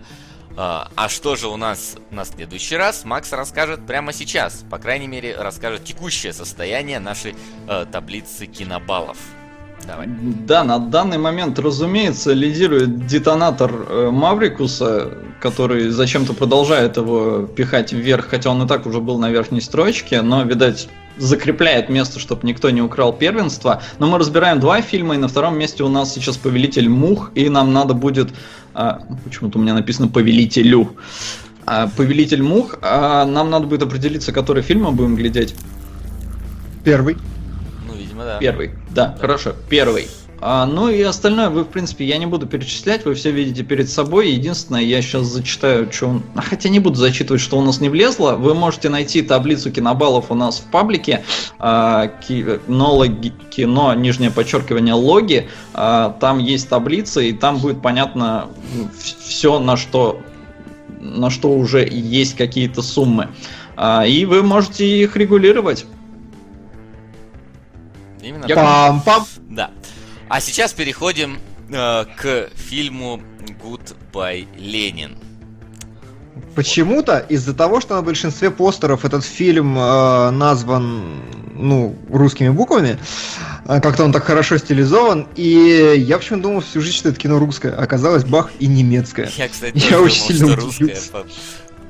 Все то время, пока оно ползло в нашем топе вверх, я думал, что да, это что-то такое, причем еще где-нибудь там снятое в начале 90-х. А, да, да, да, да. Я его спутал с внуком Гагарина почему-то. Не знаю почему. Окей. В общем-то, что это такое? Это история про э, падение э, Берлинской стены, про объединение двух э, частей Германии в единую страну и про одну семью, которая переживает эти события, причем переживает в несколько таком необычном формате. Дело в том, что э, мама семейства, она такая закоренелая коммунистка, она прям, э, ну, за страну, за свою родную э, ГДР, всегда путаю ГДР и ФРГ, если честно. вот где там кто был. Вот, она там очень идейная, тоже из-за некоторых событий в ее жизни. Но она падает, попадает в кому на 8 месяцев, и как раз за эти 8 месяцев происходит э, тот самый развал стены, объединение Германии и так далее. И когда она приходит в себя, то врачи говорят, что ей не надо переживать сильно, потому что у нее может случиться повторный инфаркт. И ее сын старается максимально ее ограничить от всевозможных переживаний и не рассказывает о случившемся со страной и всячески, скажем так, э, маскирует события э, случившееся mm-hmm. и изображает, будто бы ничего не происходило, все осталось так же, как есть, чтобы мама лишний раз не волновалась. Mm-hmm. Вот это вот такая вкратце э, да, то есть она лежит в комнате, ей нельзя ходить, она не выходит, он позаботился, положил ее так, чтобы из окна не было ничего видно, и вместе с другом готовит фейковые выпуски новостей. А, по мусоркам ищет какие-то старые банки а, из-под продуктов, которые были именно в ее стране. За 8 месяцев изменилось все, как вы понимаете. Вот, то есть, э, и как бы вот палится, палится, палится. Замес в том, что это фильм, ну, типа, очень задротский для немцев был в свое время. То есть, но они для нас это понятная абсолютно ситуация, для нас нет, но для людей, я думаю, лет на 10 старше нас, там вообще все должны прочувствовать и проникнуться, мне кажется, потому что от абсолютного коммунистического строя, которому мама была яро привержена и прям вся такая из себя, а, абсолютный консумеризм появляется, абсолютный капитализм, Поэтому пропадают все продукты эти ГДРовские, появляются... Кто там? Burger King там появился, значит, полки магазинов завалились всем говном, каким только можно. Ну и, в общем, такая трансформация общества и всего остального начала происходить. А сын а, спрятал от этого мать. Как вам вообще, в принципе, впечатление от фильма? Вот комедия. Комедия? Ну, Прям как комедия, комедия, но, знаешь, с таким очень э, серьезным налетом еще такой драмы. Причем, э, знаешь, мне кажется, вот э, события, которые произошли со страной, они вот э, просто э, немножко сужены до пределов вот одной семьи. Как вот задевают эти события конкретную одну семью. Просто на, их примере показывается на самом деле судьба страны. Ну, которая Но... произошла с людьми и так далее, да. Ну, в какой-то степени, да. Но в Нет. целом тут действительно скорее больше комедийного, нежели такого драматичного. То есть тут не прям такая драма, от которой там э, плачешь и переживаешь сильно. Э, но я бы не назвал это прям стопроцентной комедией. Вы знаете, Нет. я бы это вообще не стал называть комедией. Я не понял, откуда вы это слово сейчас родили. Как-то, ну... знаете, такое, на мой взгляд, типичный представитель лампового кино, которое как бы и грустненькое, и бодренькое, ну такое сравнительное, и как бы так, такое... Не знаю, мне вот эти вот все съемки фильмов, там лазание по мусоркам, ну, я не 1500 на враг Вильнева. Либо Макс его полюбит, либо возненавидит. 2500 на Донни Дарка. Буду продвигать выпуск Джиллин Холл тогда и сейчас. Огонь! Вот «Враг» и «Донни Дарка» те фильмы еще, которых ждали кинологи, которых все ждут, чтобы их разобрали наконец-то уже. Да, отлично, спасибо большое. Я все знаю про «Врага», я ему можете донатить, я все расскажу. Все расскажет. Вот. А, ну, то есть, не знаю, оно не совсем, да, комедия в смысле ухаха, ухахатайка, как в, в плане э, привыкли, да, смотреть там какие-нибудь американские комедии, где прям, ну вот, ржать, ржать. Здесь она такая именно, вот действительно такая лайтовая, которую смотришь и ну, такая улыбка на, на, находит на лицо в этом плане, да. Ну, вот ламповая комедия, это вот, наверное, правильно сказал про ламповость. Именно вот такая вот ламповая, легкая в каком-то смысле. Знаете, там, во-первых, очень большая вступительная часть, которая занимает чуть ли не 20 минут из двух часов. Ну да. А, и когда начинает развиваться вся эта история, в принципе, я принимаю претензию, что фильм сравнительно бессюжетен. Потому что э, сюжет весь заключается в том, что парень начинает выстраивать этот иллюзорный мирок, какие-то там в его семье небольшие, небольшое развитие. К вопросу о космосе, режиссуре и смыслах всех его от деревянный подоб. Спокойно уделывает Тарковский. На Солярис, 1972, настоящий, советский. Советский Солярис. Советский, да, звучит прям. Как самовар. Вот, а, так что я говорил, а, и как бы сюжетного, как такового развития по фабуле там нет. Там просто раз за разом мама все ближе к тому, чтобы понять, что происходит, и это вот раз за разом нагнетается. В конце а, ну, в конце, ладно. В, а, а конце в конце. Ну, конец, когда мы да, там, там он совсем вообще про другое. Откровенно говоря, мне было скучновато. Скажем, вот. Вот я, не про... я этим фильмом не проникся. Я его понял, но в настроении он мне не зашел. Ну, я просто целом люблю такую вот э, немного вот советскую тематику, скажем так, со- советский вот этот дух и шарм, скажем так. Поэтому мне в целом было нормально смотреть фильм, но я прекрасно понимаю, почему ты мог э, заскучать. Потому что если бы вот э, я бы не любил вот это вот немножко налет вот этого самого Ленина, которого на вертолете везут, вот, то мне бы тоже было бы смотреть, э, ну так, скучновато, потому что, ну, серьезно, сюжет там никуда не двигается. То есть э, там происходит просто какой-нибудь там очередной факап, типа э, плакат Кока-Колы разворачивают за окном, э, и мама его видит, и главный герой как-то пытается этот факап э, ей объяснить. Там она выходит на улицу, видит иностранные машины, он там пытается и это и каким-то образом объяснить, и так в целом э, длится почти весь оставшийся фильм после того, как она приходит в себя. Ну, фильм, да. да, он бессюжетный, он про взаимоотношения, и он очень, конечно, классно показывает то время, действительно заморочились, подогнали там и дома помыли, и рекламу все убрали, и повесили. В общем, заморочились, потому что есть большие планы некоторые э, с показанным городом, и машины ездят аутентичные. В общем, все круто, потому что снимали это уже, что там, в 2003 что ли?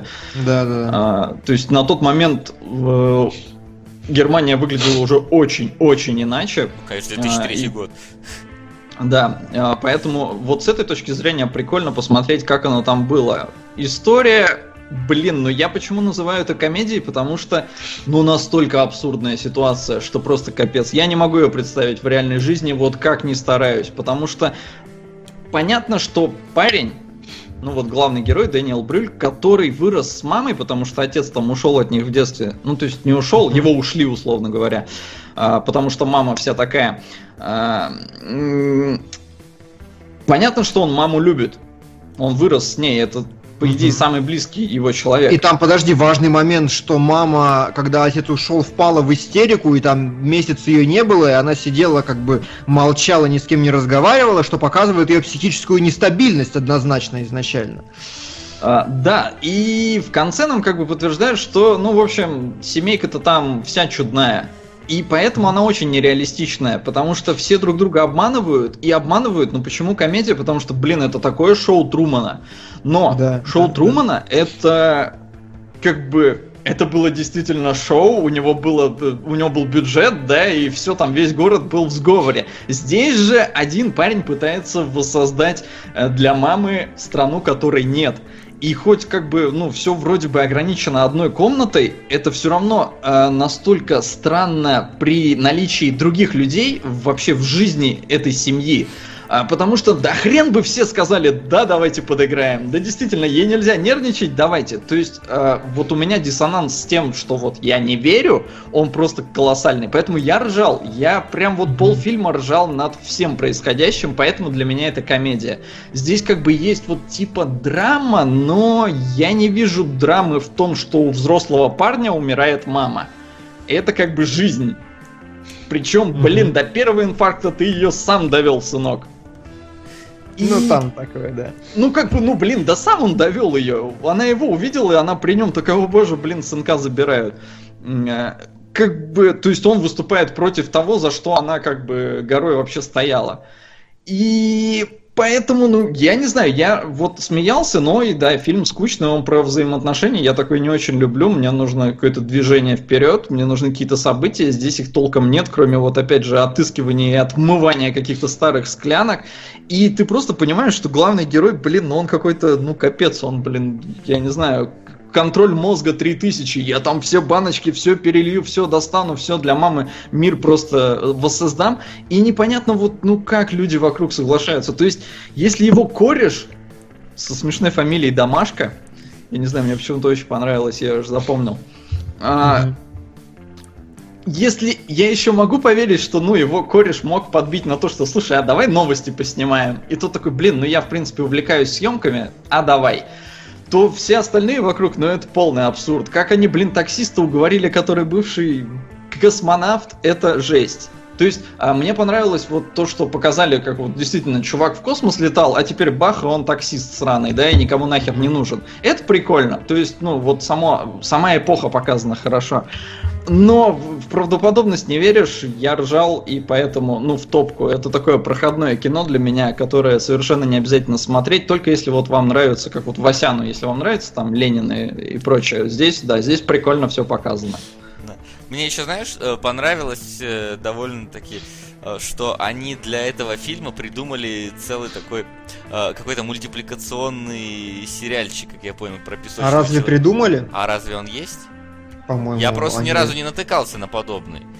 Я ну, как что... бы я тоже не всегда, не часто натыкаюсь на мультипликационные сериальчики ГДР, но, по-моему, песочный ну, мне кажется, человек... что, знаешь, это вот это вот э, те времена, когда мультипликационные сериальчики ГДР показывали бы и у нас, и мы бы их знали. То есть, ну, поправьте меня, если я не прав, есть ли такой действительно мультик про песочного человека, или же это его придумали специально для фильма? Ну, слушай, я не знаю. Ну, как ну, бы... вот пускай а... народ скажет, потому что, ну, я, я, я ни разу на такого не натыкался, и мне показалось, что его для этого фильма сняли, но если нет, то как бы окей, нет. Э, мне еще окей. кажется, что тут э, некая такая э, тема проскакивает через весь фильм. Это такое, не, может быть, нежелание людей принимать какие-то изменения в жизни боязнь Слава перемен. Я боялся, что вы этого не скажете никогда. Ну, то есть вещь вокруг этого. Вот прям однозначно. Давай, рассказывай. Ну, то есть, как бы, Мир меняется. Все мы боимся перемен. Посмотрите сейчас на Америку. У них победил Трамп, и они не знают, что делать с этим теперь. Они абсолютно потеряны.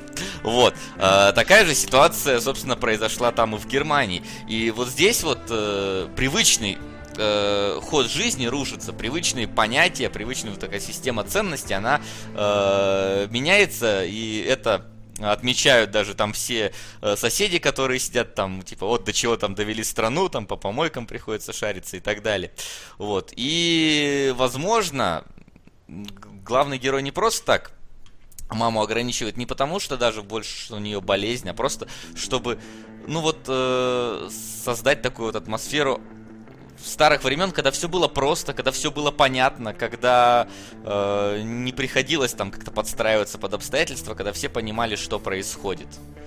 А... а да, конечно. Ну, то есть он прямым текстом говорит, там прям блок такой есть, когда мама выходит из э, первый раз из дома, он сидит, почему она вышла, потому что он сидел и уснул значит, на стуле, и в этот момент он за кадровым голосом говорит, что, типа, ускорившийся ритм жизни постоянно требовал там какого-то контроля, чего-то, чего-то, но у меня был свой уголок, куда я мог возвращаться, и э, где все было всегда по-старому. То есть фильм, по сути, крутится вокруг того, что этот, на самом деле, немножко отшибленный парень, с которым по-хорошему никто не согласен, он просто всех там чуть ли не тоталитарно заставляет, он не хочет принимать перемены, не хочет принимать какую-то динамику, изменения и все остальное. И, по сути, сути, фильм заканчивается тем, что у него проблема с отцом. Отец их покинул в детстве. Но мама, когда ей стало получше, они уехали за город, она рассказала там, что на самом деле они должны были с отцом вместе свалить вот в эту вторую страну, но как-то она зассала. Ну и все, и по сути весь этот конфликт вот в этом заключается. И вот это в конце воссоединение его и его отца, это как бы, ну там, там такая многослойная конструкция, что это воссоединение, во-первых, двух стран которые уже на тот момент были одной, и сын, принимая отца из другой страны, он как бы принимает вот этот, э, в том числе, новый мир, ну, миропорядок, что ли, или как-то. И в конце финальное, что он дает своей маме, это, по сути, ролик, где он приводит мир к нынешнему состоянию, но несколько другим путем, каким бы ему на самом деле хотелось, что, в принципе, ну, куда ни шло. И там такой забавный подтекст, что на самом деле мамка-то его раскусила. Потому что Она не, девушка... не раскусила его, ему, да, девушка рассказала. Ну, смысле, ну да, а, да, да, да, Ингеборга Дабкунайта, если я, это, если Чулпан была она... Хаматова. Чулпан. О, да у них имена как... Но, но, я не удивлен. Макдональдс Синеплюх, ну что это такое? Типа, э, э, ты, ты тоже заразился моей болезнью, так смотрю, да? Да, да, да. Вот, э, короче, да, а, она говорит маме, что типа все не так, и мама это переживает нормально, и во время вот этого финального ролика, когда сын вот сидит, смотрит на это и радуется, нам показывают, что мама-то смотрит ни хрена не на ролик, а на сына и типа восхищается тем, что ну ты мудак, что ты учудил ты вообще. Но, э, ну то есть по сути, и почему этот фильм важен для немцев как таковых, это вот эта история про переход она сделана очень внимательно к деталям, очень ностальгично и все остальное, причем вниманием именно к прошлому. Практически все, насколько я знаю по интересным фактам с IMDb, практически все, что было нового из э, ФРГ, они как раз просто обосрались там по мелочам, там очень много косяков, а все, что было старое, они воспроизвели дотошно. И вот этот фильм, как саморефлексия некая национальная, он потому у них очень популярен и завоевал там что-то, ну, кучу премий и всего остального. Как э, трагедия перехода из одного во второе, которое нужно принимать молодому, осознающему себя там человеку-государству. Я вижу фильм так да, ну. Я с тобой полностью согласен. И, кстати, относительно того, что ты сказал, типа, ты не увидел здесь комедии, если ты сейчас посмотришь на постер, то вот на месте перегиба DVD под э, ним написано «Комедия». Да. Если ты присмотришься. Э, вот. А, мне, кстати, еще, э, не знаю, показалось таким интересным моментом, когда э, наш э, главный герой отправляется к отцу, да, на ту сторону, в тот мир, да, и вот он садится в такси к этому э, астронавту, или космонавту, как они там правильно говорят. Вот, мол, типа. И э, он как бы приезжает туда и видит, э, ну вот, мир, который он не привык видеть. То есть он видит вечеринку, да, он видит какие-то такие вот огромные дома, там, э, mm-hmm. такое, ну, скромно говоря, высокое общество. Э. И после того, как он общается там с отцом, он снова садится в машину и спрашивает у космонавта-то, говорит, мол, типа, как там наверху? Он говорит, очень красиво, но говорит, но далеко от дома. И вот э, мне кажется, что это такая немножко метафора была его вот пребывания вот в этом ну, конечно, вот само собой. мире. Не, ну, для него-то понятно. Он был космонавтом, блин, первым немецким, а тут он таксист какой-то сраный. Ясен да. пень, для него это... Нет, я в смысле про главного героя, Нет, что он, вот он побывал он, он там у отца, да. видел там, а, как, как вот этот красивый мир, да, но вот он, он не родной ему, он далек от дома, да. ему вот роднее вот его родные вот эти стены, пошарпанная мебель и вот... Э, ну, кстати, тут у нас проскакивали в комментариях э, э, такие мысли, мол, типа, главный герой все это делает ради себя, то есть ему да. это больше надо. Но да. я вот не согласен. Мне кажется, он вполне спокойно принял слияние. Он, по идее, блин, он ради него же маршировал там в начале или нет? Я не понял, я не, сов... я не уверен, я не скажу насчет чего, ну, насчет чего он Не, ну стоп, смотри, он маршировал, они все кричали за свободные границы. Ну, ну я наверное, знаю, это... Понимаешь, наверное, одно дело маршировать ради идеи, а другое дело столкнуться потом с результатами. Ну, как-то я просто, мне вот не нравится эта идея, что он это делал ради себя. Он это делал ради матери, и я уже объяснил, почему он ее очень любил, потому что рос как бы без отца, кому его еще любить. То есть сестра была, но с сестрой вообще обычно отношения сложные, вообще там с сестрами и братьями. А мама, она вот одна есть, и все. И вот ради нее он все это делал. Может, ему и нравилось как бы возвращаться в этот вот э, оплот старых времен, но я не согласен, что он это делал ради себя. Нет, ну хорошо, давай, не абсолютно ради себя. Ну там еще что-то. Но тем не менее, это мотив, который проходит через весь фильм. Как я уже сказал, когда он заснул в кресле, в стуле, ты не можешь с этим спорить. Прямым текстом он говорит, бегу бегущий ритм жизни говно, мне в кресле здесь хорошо. Вот, Когда ну зак... не так, ты перевираешь слова. Он просто сказал, что там э, жизнь кипит, а здесь да, ну, есть да, вот да. такой уголок. Но это не значит, есть что так... он как бы там дохера а... хочет в нем постоянно находиться. Ему там, он там мог поспать, ему, естественно, Ладно. там нравилось. Хорошо, давай скомпенсируем тогда. Вспомни, как он с завода выходил тоже. Вот это, э, типа там открывает снова, и вот он уходит последний именно медленно такой протянутый хороший шот. Давай скажем тогда, что это не неприятие нового, а именно желание сохранить старое, не исключая одно и второе. Не неприятие нового, а желание держаться за старое. Ну, возможно, Потому что это вот точно есть. Ну, но он, он открыт нет. новым предложением. Но не настолько, насколько ты про это говоришь, да, и не настолько, посмотри. насколько... Да, ты думаешь, что говорим нет, У него нет совершенно никаких, никаких проблем с тем, что происходит вокруг. То есть а, все, что сводится, вот единственная его проблема, это как маме доказать, что вот мир э, не, не рухнул, все еще будет. Позор Келебря. Не знать разницу между Нгеберга Дапкунайти и Чулпан Хаматовой. Еще пятифон на комнату. Юти армии апарт У них странные, непонятные имена, состоящие из рандомного набора слогов. Это не запоминается просто так. Я Ой, удивлен, да, насколько пом... хорошо донатный мужик зачитал на самом деле эти имена. Я помню, где-то смотрел, ну или где-то краем уха услышал интервью Чулпан Хаматовой, там так ржачно было. Она, короче, то ли в клубе была, то ли еще где-то к ней подходит парень, э, хочет с ней познакомиться, э, и такой типа, а как тебя зовут?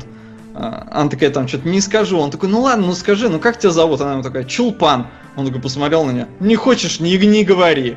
Ну это как отчество Пельша. А какое у него? Я уж не помню. Эйженович. Иженович? Эйженович. Ладно. А, что меня посмешило с Чулпан Хаматовой, я сразу первое же, когда я увидел ее имя в э, вступительных титрах, я такой, так, стоп, она, ну, немецкий знает? То есть, ну, и я как бы не удивлюсь, если знает, но как бы хреново вдруг, вдруг как бы не очень. И в итоге оказалось действительно не очень. Я на протяжении фильма все время смотрел, сколько у нее реплик без монтажных склеек. И вот больше двух, по-моему, не было ни разу. То есть она говорит два предложения, сразу обязательно будет монтажная склейка. Потом почитал, действительно, не так уж она хорошо знала, пришлось там э, выучивать на зубок. Ну, как бы, хотя, блин, там вообще странно очень на MDB было написано, мол, типа, она не может на немецком импровизировать, ей приходилось э, все как бы учить на зубок. Ну, как бы, блин, в немецком, во-первых, очень строгий порядок слов. Это, кстати, возвращаясь к Arrival, но ладно, я, я не буду не буду про прибытие. А, как бы, что значит импровизировать? Неужели другие актеры там импровизировали? Нет, но имеется не, ну... в виду, если она забыла предложение, она не может сформулировать его немножко по-другому в допустимых пределах. Ты же знаешь, 10% разрешается самостоятельно, ну, там, в порядка 10% менять текст, э, если не меняется смысл. Ну, если да. только режиссер не требует прям точного, вот в данном случае, цитирования чего-то текста. Она не могла такого, она не могла как-то построить предложение иначе. Если забывала, приходилось переснимать, это имеется в виду. Ну, поэтому было странно, а что бы не позвать кого-нибудь, кто знает немецкий. Ну, она, насколько... Если я ничего не путаю, то... Кто в Ганнибале снимался? Скажите, чтобы я не профокапился. А, как? Я помню, Энтони что Хопкинс? А, Ганнибал, Восхождение. Кто ж там снимался? А, вот тот, кто там снимался, она достаточно известная в Европе актриса, как бы, и достаточно востребованная. Ингеборга Дапкунайта там снималась. А.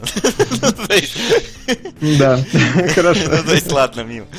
А они, видимо, тоже такие, знаешь, слушай, давай позовем эту, эту, ну какая со странным ну, именем и фамилией. Чулпан Хаматов, да, да, да, вот там ее. Да, вот эту Ингеборгу, да.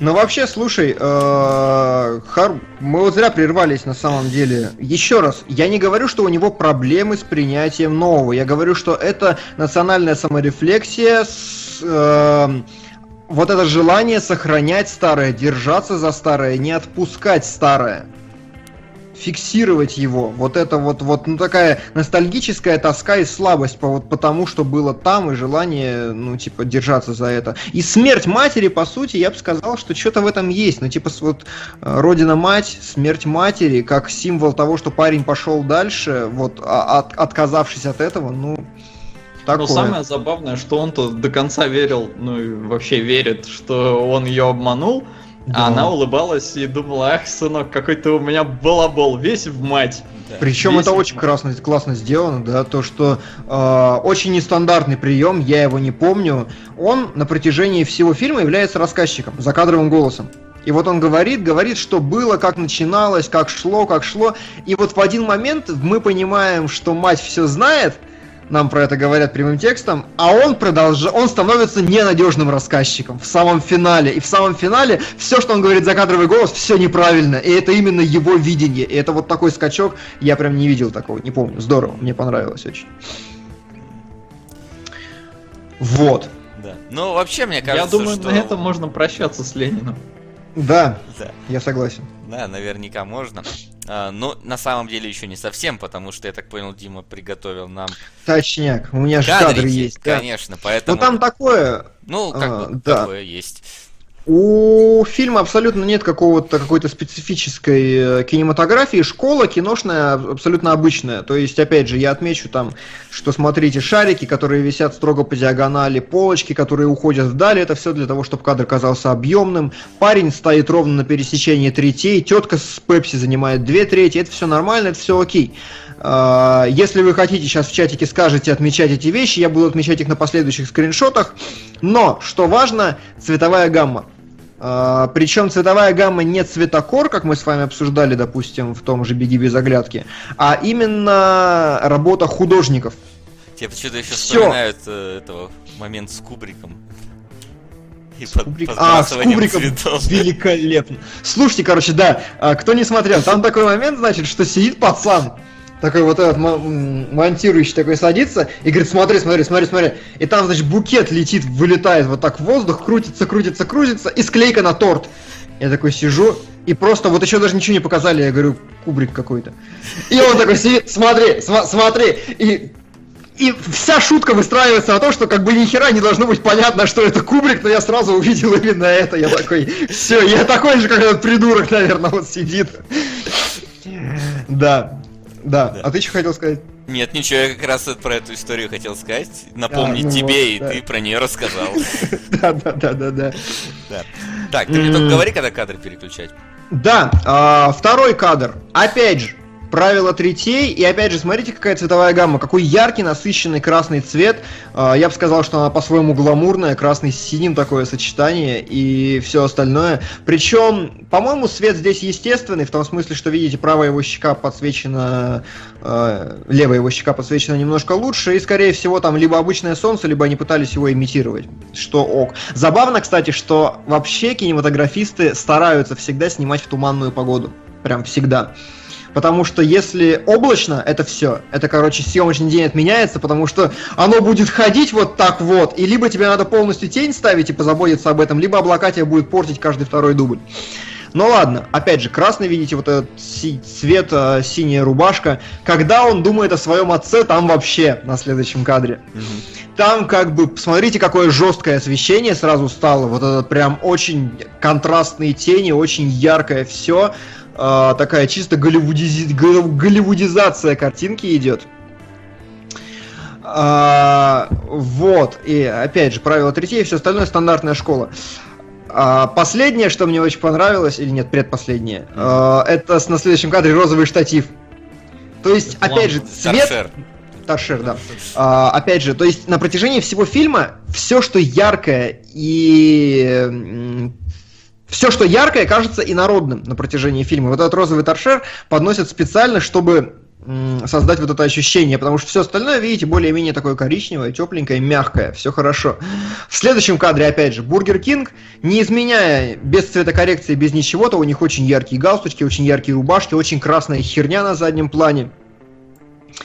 А, и все остальное. Следующая форма, которая по цвету тоже очень яркая, опять же, ярко бросающаяся в глаза. И, что забавно, опять же, смотрите, рука, ну, типа, ну, ну, ну, как бы занимает две трети, при этом ладошка как бы в центре, в самом, такая.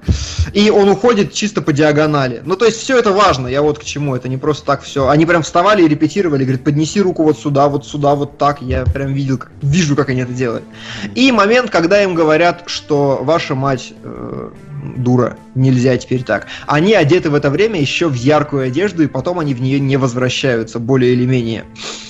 А, во всяком случае, этой желтой кофточки больше нет до конца самого фильма. Когда же мы переходим на какие-то нормальные ламповые кадры, вот здесь единственное, что... Единственное, что немножко рушит мою теорию, это красная скамейка. Но я думаю, что ну и хрен с ней, ну красная ну, скамейка. Ну, красная бывает. коммунистическая скамейка, ничего не Коммунистическая рушит. скамейка, да. У него, у нее, видите, платье гораздо более мягких, таких советских тонов, одежда вся гораздо более спокойная. И вот дальше, когда мы переходим, там вообще начинается. Красные цвета приглушенные явно они совершенно другого оттенка, нежели та же Кока-Кола, которую мы смотрели на 8.2. А красный шлем, опять же, в других кадрах он поярче смотрится. И вот эта вот желтая, мягкая, теплая обстановка, без жесткого света совсем. У нее в комнате тоже прям, ну, ну прям вообще, ну прям вот все такое. И здесь нет этих ярких контрастирующих цветов, которые как бы визуально отображают второй мир еще можно один кадр вперед щелкнуть, который подтверждает примерно то же самое. Опять же, такая, хочется сказать, старая советская, но старая ГДРовская квартира. Ну, да, и на этом куча, с разбором куча кадров... книжек, куча этих вот да, да, да, да, да. с библиотеками. Именно так. Причем, знаешь, смотри кадр как сделан. Ну, то есть э, тесно выглядит комната за счет того, что он пропускает очень много, ну, типа стены вот справа, он мог ближе прижаться к левой стене, и тогда бы, ну, немножко по-другому повернуть камеру, коридор казался бы шире. Но за счет того, что он захватывает обе стены слева и справа, он кажется уже и плотнее все скомпоновано. Вот такое, значит. Да. Да, на этом у меня все с Goodbye Лениным. Goodbye Прошу вас Лениным, подвести да. итоги фильма. Ну, мы на самом деле итоги как будто бы в начале все высказали, да, относительно того, э, что это за фильм и с чем его едят и кому он понравится или нет. Ну, то есть, э, смотреть его, наверное, стоит, если ты жил в Германии в те времена и застал вот эти все вещи. Э, либо же, если, ну, вот есть какое-то такое некое у тебя э, теплые чувства относительно вот этой вот всей э, советской культуре, советским э, э, интерьерам, к советской жизни. Эстетике. Эстетике, сказать, да. Да, пытаюсь его найти. Вот. Потому что иначе, ну, действительно, фильм может показаться затянутым, скучноватым, ни о чем, и, ну так, с такой, с посылом, который тебе, скорее всего, не близок, может казаться. Ну, вот. Ну, опять же, мне кажется, что все, кто немного старше нас, они должны прям дико прохавать ну, этот я и сказал, ну, хотя, да. может, вот если бы жил в России, он бы прохавал, он же там дед пердет, но поскольку он... Ну, у них Эстония я на вот... самом деле там тоже в целом что-то похожее. Мы тоже отделились. Они я тоже был в Советском Союзе где-то полтора года своей жизни. Первый. Я, конечно же, все помню, сейчас все расскажу. Давай, рассказывай. Что там было? Советской Эстонии? А, чё б тебе такого сказать? Не, не знаю. кроватки светило так, что я моргал чаще. Нет, да, потом а, я... я так скажу. А, после выхода из Советского Союза подгузники стали мягче. Окей, нормально. Ну, в общем, все. А, давайте так, а, подождем пару минут. Э, я, надо было раньше это сказать, конечно, но вопросы какие-то, может, у кого-то остались в чатике по поводу фильма, может, мы что-то не коснулись, не объяснили и так далее. Потому что бывает иногда, что мы уже дальше уходим, а люди начинают потом спрашивай. Вот тебя Макс спрашивает, разве Эстония была в СССР? Ну да. Ты ну, как-то неуверенно ответил. Ну, я ж не помню. Да, я на самом деле зарекся вообще что-то говорить про историю с некоторых пор, ну, потому что такое, я да, потому уже столько раз покапился, что уже хватит, хватит, не надо. Ну ладно. А, там спрашивают, как Зачем была история про деньги, уточняют. То есть... Показать, что они обесценились. Ну, да. Типа, да, стандартный такой момент. А, в принципе, переход был напряженным. И показывая, как он отражается на этой конкретной семье, мне кажется, отличный способ огромное сбережение за 40 лет взять и просрать вот на этом. И он опять же, как он это формулирует, э, что-то ветер перемен сдувал день, сдул деньги моей матери или как-то так. Ну, да, накопление все. Вот. Э, так что, да. Ладно, окей, я вижу там особого шквала. А, зачем там Ленин полетел, спрашивают. Ну вы что, ну это же совсем такая... Ну, да. Ну как, то есть как он, бы... Он же как, э, как, как Мишка на Олимпиаде просто. Ну, как бы, да, как да. дух ушедшего Рождества или типа того, она выходит на улицу, она видит как бардак абсолютный, она не понимает, что происходит, и вот сталкиваясь с новой реальностью, она видит, как увозят статую Ленина на вертолете. Ну, как бы совершенно очевидная метафора, на мой взгляд. Ну ладно. Окей, хорошо. Мы закончили, я думаю. Особых да. изменений в топе я не вижу. Да. И, Их нет. Да. А, причем тут Ленин вообще, ну господи. А, или нет, стоп. Есть. Бэтмен сместил. Бэтмен сместил повелителя мух. Да? Бэтмен? Есть Бэтмен? Да. Да. да. А, детонатор. Или Бэтмен? Нет, Бэтмен, нападение Нет, на Бэтмен сместил. А, нападение на... Ух ты, ладно, что-то я пропустил в своей жизни. Причем тут Ленин? Вообще Ленин как символ всего коммунистического, Конечно. разумеется. Что самое да. коммунистическое вы можете вспомнить, как не статуи Ленина? Да, и обратите внимание на название. Оно на немецком называется Goodbye Ленин. Именно вот этот Goodbye, э, как его назвать-то правильно, капиталист то есть не, не, не, не там не какой там Ауфидерзейн, да, или как оно там а, по-немецки, да, да, а именно Goodbye. Прощай, Ленин, есть такая версия на трекерах. Прощай, Ленин, кардинально неправильное название, должно быть именно Goodbye, Ленин. Ну, а, кстати, меня позабавило на MDB первый же любопытный факт, мол, типа, все основано, ну не то, что основано, но очень похоже на то, как было с самим Лениным, когда ему в последние годы жизни лично Сталин готовил газету «Правда», и он читал другую правду, чем все остальные жители. Я пошел гуглить, потому что, блин, ну очень такая какая-то странная херня. Нашел подтверждение на одном сайте, который не вызывает у меня никакого доверия, так что я не знаю правду, но сама теория любопытна. Слушай, мне кажется, можно вообще снять фильм про то, как Сталин печатает газеты для Ленина, и это было бы, мне кажется, топ еще вообще. Хорошо, хорошо. Ну ладно, погнали дальше уже. Погнали засиделись. дальше, засиделись э, и э, внезапно резко сменим курс э, с ностальгически старого на высокотехнологическое новое. Это да фильм э, Стивена Спилберга и, как еще написано, Питера Джексона. Э, да. да. Приключения Тинтина, Тайна единорога. Э, я... Да. Да. Давай я. У меня очень тяжелое отношение с этим Тинтином, потому что принципе, я понимаю, почему мультик провалился. Мультик провалился, я бы сказал, с треском. Он не, от, не отбил в Америке и половины своего бюджета, а в сумме при практически 200 миллионах, там 177, он собрал что-то 395. Короче, дай бог, чтобы ушел в плюс. Там плюс еще маркетинг, короче, очень на стыке. И именно из-за этого не стали делать вторую часть. Вторую часть должен был делать Питер Джексон, а третью они должны были делать дуплетом. Ну, там до сих пор пока что значится, что, короче, видимо, продолжение Тинтина попали во всякие эти э, как препродакшенсовские одухи, и где-то там, видимо, да, пока да, что да, морозятся. И, и там зависли. Если Спилберг не умрет до того времени, как скопит лишних денег, чтобы заняться тем, что ему нравится, а это то, что ему нравится определенно, я еще объясню почему, э, то тогда мы еще увидим второго и третьего Тинтина. Так вот, я понимаю, почему он провалился, я во время еще рассказа поясню эти моменты, но он великолепен, черт возьми. Вот здесь как раз та история, как если Arrival, я считаю, лучший фильм года как бы объективно, и все остальное объективно, и он прекрасно объективно, режиссура там великолепно объективно, то здесь Тинтин мне чисто по душе. Вот это тот формат кино, который я люблю, обожаю, э, то, за что я обожаю Спилберга, и то прям я вот... Я смотрю его что-то четвертый раз, и я сидел и орал просто. Вот ну, физически. Я сижу такой... А, просто от того, какие некоторые сцены крутые. Балдеж.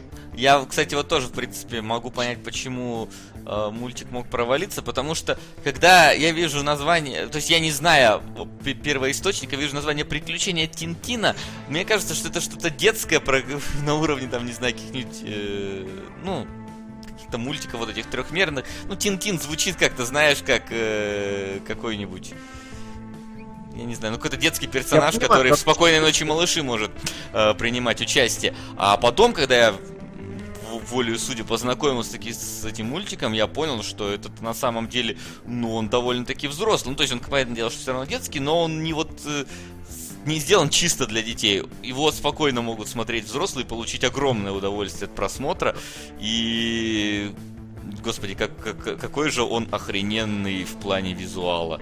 Это прям Вообще, я не, не встречал ни одного мультфильма трехмерного красивее, чем Тинтин. Да Пиксары нет, не рядом. У них э, кл- классный именно классная стилистика, но вот именно в плане технологий, я не знаю, может быть только вот этот, э, который там вышел Final Fantasy King Slave, вроде его mm-hmm. тоже говорят, что он очень круто визуально смотрится, но вот я его не видел, поэтому вот если... А я тебе, знаешь почему? А, потому что ему этого еще коснемся. Спилберг это первый его, первая его работа с мультипликацией как таковой, ну вот, собственно, режиссерская. А, и он мыслит как кинорежиссер. То есть вот сколько лет он кино снимал, а, та же херня была, знаешь, когда в фильме «Ранга». Там тоже, там прям видно, это не анимация в классическом смысле, не компьютерная, а именно мышление как кинематографического режиссера, переложенное просто на компьютерную графику. Еще объясню почему. А, вот. Самое это классное, что продакшн команда-то какая. То есть там в э, ролях э, Саймон Пэк, значит, э, этот Ник Фрост, Серкис, значит, Дэниел играет. Крейг, Дэниел Крейг. Сценарист-то кто? Моффат, который сделал этого вашего Шерлока и этого вашего доктора кто? И, собственно, сам, собственно, персона Эдгар Райт писали вдвоем сценарий, и ты уже как бы должен захайпиться с этого всего. А, Моффат написал э, сценарий ну, практически целиком, то есть там черновой вариант, конечно, но он его написал целиком, а потом из-за каких-то там что-то там гильдия режисс... Э, сценаристов, что ли, взбунтовалась или что-то типа того, ему пришлось ее чуть ли не возглавить или типа того, короче, он ушел, а, и э, с его благословления Спилберг отдал сценарий Эдгару Райту, который его доработал.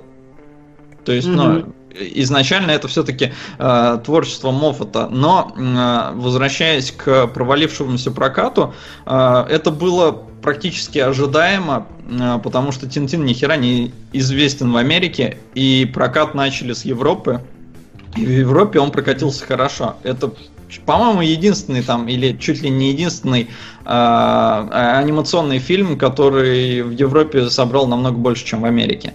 Потому что обычно, ну, с Пиксаром там все наоборот. А, и это первый фильм, который выиграл Золотой глобус, э, который не является, ну, то есть анимационный фильм не пиксаровский. А, И да, он великолепен, ну и совершенно понятно, что просто потому, что никто ни хера не знает, кто такой Тинтин, он провалился в Америке. А, но я когда я сейчас первый раз смотрел его, то есть я помню, что его показывали в кино, помню, что его рекламировали, но не глядел. А, я посмотрел и думаю, господи, блин, это такой Uncharted. Да, это стопроцентный Uncharted. Такой Uncharted, Uncharted, Uncharted это Индиана Джонс. Индиана Джонс это Спилберг. Ну-ка пошел гуглить. Оказывается, ага. блин, когда Спилберг снял Индиану Джонса первого, то к нему набежали, говорят, что ты Тинтина экранизировал. Угу. Он такой, что такое Тинтин? Он пошел, почитал, ему люто понравилось, и как бы с тех пор он и грезил снять э, анимационный, ну даже не, не анимационный, сначала он хотел полноценный фильм. Он пришел угу. к Джексону, Джексон говорит, не, слушай, давай-ка лучше анимационный, потому что, ну, не получится прикольно сделать именно обычный фильм. Поэтому они договорились сделать анимационный, и изначально э, фильм должен был выйти намного-намного раньше, что-то там еще в 90-х годах. В 80-х начали препродакшн, он купил права у как раз у автора. В 80-х с его благословления они прям созвонились, выяснилось, что фанаты друг друга, и тогда он первый раз купил у него права. Второй раз потом пришлось продлевать и перепокупать, потому что 20 лет а он все ничего ни хера не сделал.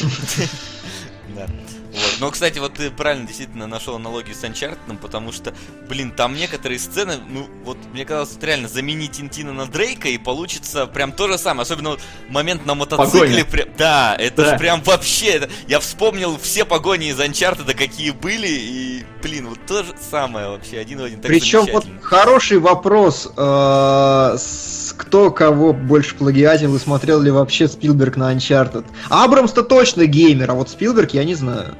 Не, стой, такая... А, нет, Тинтин, да, 2011. Я что-то подумал, он в 2003 вышел. А, ну, да, тут как бы действительно чувствуется, что кто-то кого-то очень-очень сильно пародировал, но что мне понравилось, э, благодаря тому, что это анимационный фильм, э, Спилберг смог разойтись своими одиночными дублями, потому что, ну, можно ж бесконечно летать камерой, это ж прекрасно.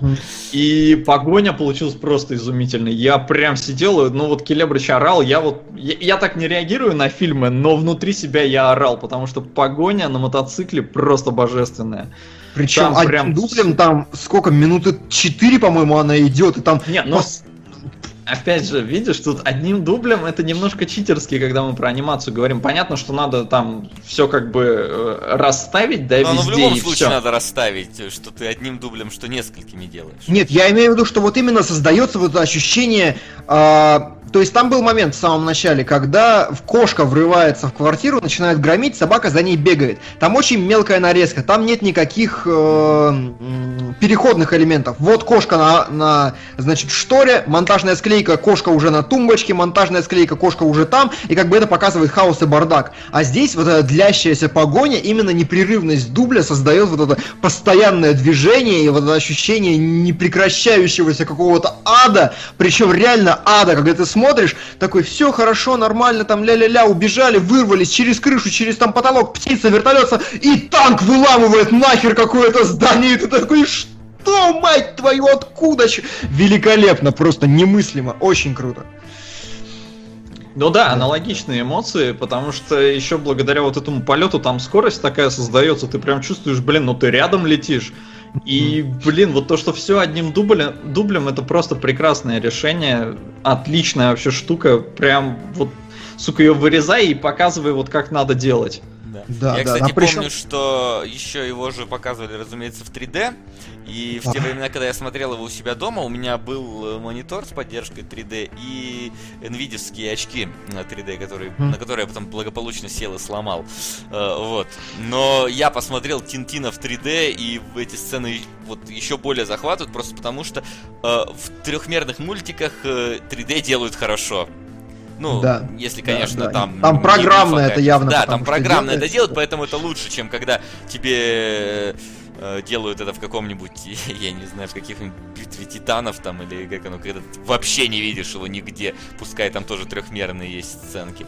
Здесь же это было прям еще круче, дополнительно создавало эффект вот этого вот накручивающейся погони, накручивающего вот этого движения постоянного, еще и объема. Вот, э, что-то я еще хотел сказать по поводу этой погони. А, там же самое, почему в 3D это должно быть великолепно, потому что Спилберг, как охерительный режиссер, он понимает все вещи вроде многоплановости. У него все время, знаете, меняется крупность. То есть э, вот птица летит, вот мы на нее покрупнее наехали, а на фоне там Тинтин бежит в здании, а там еще на фоне еще что-нибудь происходит.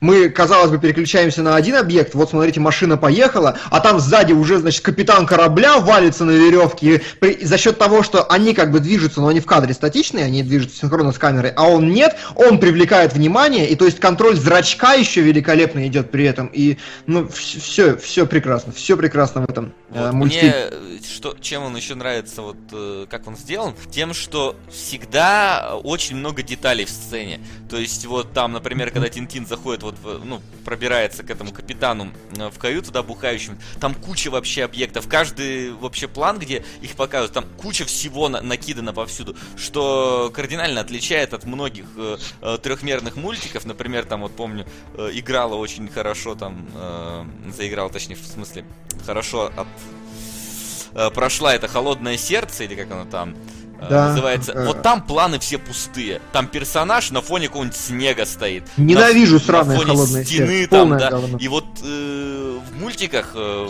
очень ну, часто вот так вот грешат, что просто там персонажа пихают на фоне какой-то стены однообразной, и ничего, здесь же все детали прям напихивают, прям огромное количество, чтобы кадр казался прям вот насыщенным э, объектами повсюду. Ну, да, как бы бюджет, бюджет-то ну, большой. Понятное дело, что бюджет. Это огромный, конечно. Вот, но давайте как-то э, мы вот расписали одну великолепную сцену, прошлись по ней, но на самом деле мне кажется, что у фильма есть другие причины факапа относительно просто того, что это Тинтин. Потому что его критики-то приняли полярно весьма. И рейтинг у него спорный такой на грани. Ему дали несколько премий и все остальное, потому что это, конечно, мастер-пис во всех смыслах, но относительно самого Тинтина многим не понравилось, как он воспроизведен. Тут я ничего не скажу, потому что не знаю первоисточника. А второе, что мне сильно помешало, и что есть всегда во всех мультфильмах, но нет в Тинтине, э, персонажи. То есть э, залог хорошего, успешного мультика это всегда обаятельные, классные персонажи, такие, знаете, сложные, достаточно комплексные. Возьмите историю игрушек, да, почему это самый культовый фильм? Потому что он презентует самых, ну, ну вот интересных героев, каких только можно. Возьмите ту же холодную сердцем. Говно, конечно, полное, но я понимаю, почему она тоже стала культовым сейчас. Она сейчас, ну, типа, один из самых главных мультфильмов, мультфильмов последних лет. Все от нее в огромном восторге, потому что, опять же, сложные персонажи на экспозицию тратятся очень времени, на то, чтобы раскрывать их характеры. Здесь Тинтин никакой. Да, такой рубаха Он... парень, которому вот да, который есть... находит, э, как, который как будто бы живет в Скайриме, находит приключения за каждым углом просто. Идет по улице, купил корабль, на тебе, блин. А я тебе могу объяснить, почему. Э, я тоже просто, да. Меня немножко поразила тоже концентрация вообще всякой э, херотеки, которая творится, но оказалось, что э, Спилберг просто намешал кучу-кучу разных приключений Тинтина и объединил в одно. То есть это, ну, не экранизация какого-то отдельного номера, а просто реально намешано дохерищи. Некоторые персонажи сплетены из нескольких, некоторые истории вот переплетены, э, которые вообще как бы происходили в разных частях света, он все это воедино собрал. И mm-hmm. как бы поэтому количество действия, в принципе, в, в этом фильме зашкаливает. Но э, его как бы не чересчур много, поэтому мне зашло как бы вообще на ура. Особенно с утра я смотрел его перед этим. Э, я только проснулся сегодня в 8 утра, чтобы посмотреть оба фильма для домашнего задания. И я думаю, блин, как я сейчас Тинтина буду смотреть, я же спать хочу. И просто как вставила, потому что энергетика mm-hmm. безбашенная. Но главный герой, да, действительно какой-то вообще невзрачный. Он, кстати, Лекс нам там пишет по поводу... Да, я думаю, что Лекса мы позовем в эфир чуть позже. Давайте разберемся. Если уж он смотрит, я ему сейчас написал, э, спросим, когда ему удобнее, и возьмем. Я бы хотел просто тогда потом к нему перейти, и, может быть, он вместе со мной бы посидел на скриншот, посмотрел, например. А, вот. Что я хотел сказать еще? Э, да, Тинтин абсолютно никакой персонаж, это чисто функция, какой являлся Гарри Поттер например, в первых своих книгах, что я пропагандирую всегда, Гарри Поттер в первых книгах особенно не персонаж, это функция для, ну, такая, стороннего наблюдателя. Да. Как, я придумал какое-то классное ему название, пока сидел, но уже забыл. Типа активный наблюдатель, да. То есть история-то развивается вокруг капитана, и все перемены характера, и вся вот эта стандартная арка героя, она все перекладывается на него. И характер хоть какой-то интересный есть у него действительно. А Тинтин сам такой типа ля-ля-ля. И вот этой экспозиции, некоторой глубины и обаяния самому чуваку не хватает. И это то, что резко выделяет Тинтина от других компьютерных мультиков. Мне кажется, что если бы Спилберг не просрал этот момент, то все было бы нормально. Вообще у меня есть подозрение.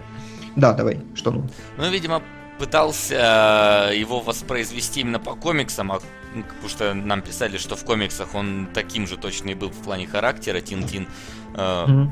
Вот, но тут, наверное, надо было все-таки действительно его немножко осовременить, потому что если комикс там реально датируется каким-то 1929 годом, то, ну, тогда немножко по-другому э, ко всему этому относились, да и кино полноценного э, еще толком э, не было, поэтому, э, ну вот действительно этот ну, момент как? надо было про, ну это я так условно говорю, конечно, да. Хорошо. Вот, э, поэтому действительно этот момент надо было каким-то образом продумать и как-то подкорректировать действительно персонажа. Но вот его действительно сделали таким вот чуваком, который не унывает, постоянно попадает в передряги, хе-хей, так справился, так справился, и даже не это, не испугался. Хотя, казалось бы, его там пираты похитили, его хотели там убить, и в него там стреляли, а он такой, эх, поехали туда, поехали сюда. Пойдем, я должен э, сбежать отсюда, а то меня хотят Я статью пишу, я журналист. Да, я журналист. Не, но у него как бы здесь, я так понимаю, пытались показать, что чуваки, у меня это не первое приключение, я как бы, я да, прохаванный, прошаренный показали. чувак. Это показали все, конечно же, это есть. Но, тем не менее, я вот объясняю, что с моей точки зрения это как раз такой факапчик. А, мне кажется, что здесь, ну я бы сказал, вряд ли использовал опыт или что-то такое, но похожий синдром у Сокровищ Нации был когда экшен начинается с первой минуты без экспозиции вообще. И прям не, какая не какой-то вводный экшен, после которого тебе дают паузу, а потом начинают заново, а именно прям сюжет нахер давай с первой минуты. То есть не соблюдается вот этот небольшой промежуток, чтобы ты вошел в историю. Это немножко напрягает. Но в целом все остальное, конечно, прекрасно. Это напрягает, но мне, например, такое очень нравится. Когда вот э, фильм прям сразу начинается и не заканчивается ни, ни на секунду. Так, например, э, помню, были, например, фильмы «Адреналин», да, которые вот, они просто вот экшен начинался, и он не заканчивался на протяжении... Нет, «Адреналин», он, у него с экспозицией все было достаточно неплохо. Там медленное начало сравнительно у «Адреналина», он разгоняется постепенно. Ну, он разгоняется, но тем не менее, там, там движуха начинается практически сразу же. То есть там, да, она не ну, сразу входит в свой э, апогей, э, движухи, но тем не менее. Э, понятное не, дело, ну... что это не признак э, какого-то супер э, легендар, ну, легендарности фильма, что у него движуха идет в течение всего времени, но я лично такое люблю, когда происходит. Не, ну там экстренно все начиналось. То есть, блин, Стэтом просыпается и такой, типа, чувак, ты отравлен, ты сейчас сдохнешь. То есть это тебя уже ставит в такой, типа, чё? И потом начинается одуха. Так что да, там действительно бросает быстро. Ну, хорошо. Э, чего еще мы не коснулись? Опять же, про персонажа я поругался. Мне, я этого еще коснусь, но в целом, ну, как бы Спилберг это чувак, который думает над каждым кадром. Я покажу это в паре мест, э, что действительно вот он прям отслеживает все, что можно. Помните финальную дуэль на кранах, да? Mm-hmm. Когда спорим, он думал о шпагах.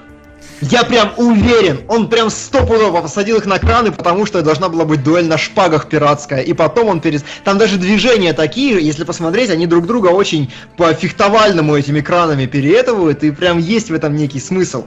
Как он продумывает эпизоды, да, у него сначала он делает какую-то шутку, Например, когда внезапно рыгает, значит, с пертягой Гла- главный пират такой на Тинтин, и Тинтин такой ешки матрешки. И потом еще даже показывает, что он пьяненький. И потом, через там 20 минут это сыгрывает, что именно вот эта его супер обилка, которую нам уже презентовали просто как гэг, она работает на сюжет. И аналогично во многих других местах это как бы действительно выстреливает. А, за что я и люблю Спилберга. Но еще насчет того, что ну вот я сказал куцая немножко экспозиция у всей этой истории. У меня есть подозрение, что фильм покатали, то есть порезали, потому что я не смог сходу потом собрать э, подтверждение этого, чтобы вам как-то доказать свои слова, но в начале там немножко рваненький монтаж. То есть э, ты смотришь, и там есть такие монтажные склейки, которые, ну, типа не состыковываются друг с другом. Знаете, вот из серии статичный план, потом между ним секундный кусок очень большого проезда, и опять статичный план. А, Диман, а, резал а, Майкл Кан, который на протяжении 30 лет коллаборировался со Спилбергом, и резали они вместе. Я знаю, я знаю, я знаю. Я к этому и вел, э, что он работал с тем же монтажером, и это не могут быть косяки монтажа. То есть, смотрите, еще раз.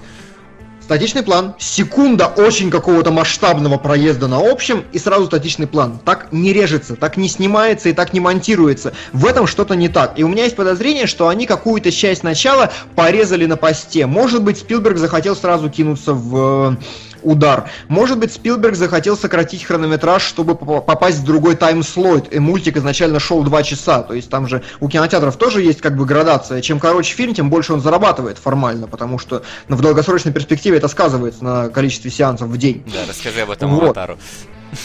Ну да, но как бы вот. Да, а, да, и у меня есть подозрение, что была такая тема. Просто вот высказал, заметил вполне возможно, потому что он действительно начинается очень так э, резво. Я говорю, что вот просто Тинтин с нифига сидит там, э, да, его рисует, и сразу же он каким-то образом, ну, покупает корабль и начинается экшен. Ну, то есть как-то нету действительно какого-то вот такого подготовительного этапа э, знакомства такого полноценного с героем. То есть тебе очень куца его показывают, что типа вот я журналист, что, о, окей, да, там заходит э, к себе э, в комнату, нам буквально там 4-5 вырезок из газеты показывают, что ой, а у него были другие приключения. И как бы даже ну, не акцентирует на этом такого прям сильного внимания, просто что вот, вот знаете, что угу. он, типа, ему это не впервой все. Поэтому, ага. может быть, действительно там вырезан какой-нибудь такой вступительный кусок. Может быть, как раз, чтобы э, мультик, там, не знаю, для американского зрителя сразу начинался с экшона, и они втягивались. Там не совсем вступительный кусок, потому что начало супер продуманное. Я его еще покажу именно вот до момента покупки. Там все так, настолько тонко схвачено, что вы и не заметили. Но вот когда он возвращается с покупкой корабля домой, вот там начинаются косяки ну, монтажа. Э, вот я как раз про это и говорю, что вот, ну, как купил, и сразу вот резко вот оно пошло там. Знакомство с персонажем очень такое. Ну, еще прикольная такая отсылочка, что его, когда рисует э, этот э, художник, он рисует э, Тинтина из оригинального комикса. Да, ну, да, более да. Того, это... это автор. До начала. Это автор? Ну похож? вот э, художник, да, он похож на реального автора Тинтина. Угу. Это камео как бы. Да, правда Окей. говорят, он не, не, не дожил, ну, по-моему, до премьеры да. мультика. Жалко, мне кажется, было, ну, знаешь, обидно немного, мне кажется, Спилбергу было за то, что Но, вот так вот получилось. По соображениям совести, вот там тоже, к сожалению, не, не дожил до премьеры. А, так, слушайте, а давайте это на секундочку сообразим. Ага. Э, через сколько мы перейдем к разбору кадров? Там Лекс просит уточнить. А, да, можем, ну я не знаю, мы можем сейчас перейти, пускай он давайте, поговорит, да, и мы давай... вернемся, если что. Давайте сейчас мы, я тогда его. Единственное, что у вас сейчас вебки все поедут. Ох ты ж, блин. Давай, напрягись, постарайся. Не, ну ты сперва добавь, потому что я же только да, постфактум смогу это все поправить. Вкинул. Хорошо, так. А, вкинул, правь. Значит. Только у тебя Келебрыч. Алло, привет, пацаны. Алло, привет. Привет. Здорово. Привет. А, короче, смотри, мы переходим к разбору кадров. Схема следующая. А, я буду рассказывать... Ну, ты говори про графон, что в этом есть кадре тогда, а я скажу, что я хотел а, показать. А ты, ты хоть какие кадры-то вообще... Да, ты скинь кадры, потому что с задержкой он же будет смотреть, если в стриме. А, задержкой, как это все долго. Ну ладно. Нет, так скинь папку. Скинь папку И пока ты это выкапываешь, учти, что я сам фильм не видел, я кучу брейкдаунов его видел в свое время, когда он выходил, как это у меня обычно бывает. Уж тебе ничего не... И расскажи пока какую-то вводную вообще, что там происходило в Тинтине по графике. Да я там, собственно, написал. Суть в том, что в Тинтине откатывали, обкатывали новую технологию, которая потом во всех блокбастеры разлетелась. Технология позволяла практически бесплатно на бэкграунде кучу всякой детализации запихивать, просто тьму тьмущую. Она изначально в Валле появилась, по-моему. Бесплатно ты имеешь в виду не затрачивая ресурсов или что? Не затрачивая ни человеческих ресурсов, ни ресурсов машинных, потому что это вся геометрия. Ну, условно, у тебя есть плоскость, да? Ты на нее кидаешь одну волшебную штучку, и эта штучка на момент рендера вместо плоскости делает гору мусора, допустим. То есть детализированного, детализированного там из банок состоящих и так далее. Ясно дело, что все эти банки надо было заранее замоделить, но вот сам процесс вот этой безумной детализации, это вот новая фича была. Угу. Окей, ладно. Там в Тинтине, а... по-моему, же есть какой-то кадр, где он с горы мусора скатывает на чем-то наподобие скейта, я правильно помню? Я не помню. горы мусора Нет, из вроде не было такого. Нет, да. Лады, Ну и окей. Ну и ладно. А, и зря ты не смотрел, мог, между прочим, посмотреть замечательно. Я посмотрю его, не волнуйся, у меня есть он в планах, но времени нет. Да, хорошо, окей. Вот, давайте тогда, пока там докидывается последние 30 секунд, э, открывай первый кадр. Да. Как раз можно посмотреть на этого, на автора-художника. Где А, открывай, куда докидывается? Ты? Лекс, ты Скайп. только учти, что в архиве э, распаковывай, короче, в отдельную папку. У меня нет никакого архива, вы о чем? Скайп только что тебе прилетел. А, вот действительно только что прилетел. Магия, магия современных технологий. Офигеть. В А, отдельную папку, потому что они там без папки. Ну, Окей, не вопрос. Я уже обжегся. Да. Ну и там много лишнего, так что там найди Тинтина, но он ближе к Я, концу. по-моему, пере- Сейчас все будет, да, сейчас, сейчас. Вот, короче, вот этот кадр. И начало у мультфильма, оно идет буквально передается там за пару секунд, и оно сделано так, что прям ахаха, если в него вглядеться. А, нам показывают, значит, снач... нам до упора не показывают самого Тинтина. А, показывают сначала, что он сидит, его рисуют, его спрашивают, я не мог вас рисовать раньше? Ах да, вы же там великий этот э, приключенец. Показывают, значит, сначала э, художника. Он разворачивает картинку и показывают тот привычный образ Тинтина. Потом, значит, он его берет в руки, начинает как-то, причем на а, четвертой картинке вы посмотрите на эти руки, они, блин, как настоящие вообще. Я про, я сделал скриншот, сидел и смотрел на эти руки минуты три, наверное. Ну, а- они супер фотореалистичны. Вот, он его берет в руки, и только потом он его поднимает, опять же, стоя затылком, и по- то есть это очень долгая прелюдия такая, и поворачивается. Причем поворачивается, он просто проводит голову слева направо такой, и вот на секунду он смотрит в камеру и говорит, как тебе, а потом уводит глаза дальше и такой типа, песик, песик, ты где? То есть он как бы обращался, как тебе песик, и вот этот шот он на- настолько незаметный, что я пока не стал делать брейкдаун этой сцены, я не заметил того, что он прям именно в камеру смотрит. Очень забавно сделано, то есть вот именно, ну как, чё, похож, типа, окей, все, и поехали дальше. На 1.7 он тоже такое вот выражение лица принимает и сразу же отворачивается, то есть там моментально. А, Лекс, ты Да, вот открыл? Да, я открыл. Ты тут э, рассуждаешь про композицию кадра и так далее, а я что вижу? Я вижу сзади охрененно детализированные деревья, которые как раз с помощью этого и были сделаны. С помощью этой штуки? Там листики рассадили? Да, там листики, то есть вот это один из первых фильмов, где была, появилась, в принципе, возможность сделать настолько... Ну, условно, каждый листик будет разным, то есть вообще разным. Вплоть до того, что у них форма отличается и так далее. Это все рандомно делается, ты замоделил общий листик, раскидал Мгм. точки, где они должны расставиться, и каждый из них колышется, в общем, красота. Вот это вот Мгм. оно в кадре. Окей, окей. А, дальше. После этого Тинтин там спустя секунду или типа того проходит мимо зеркал. И это тоже очень забавный момент, потому что он идет и во всех зеркалах, во всех отражается его легендарная челка, которая просто вот оно действительно.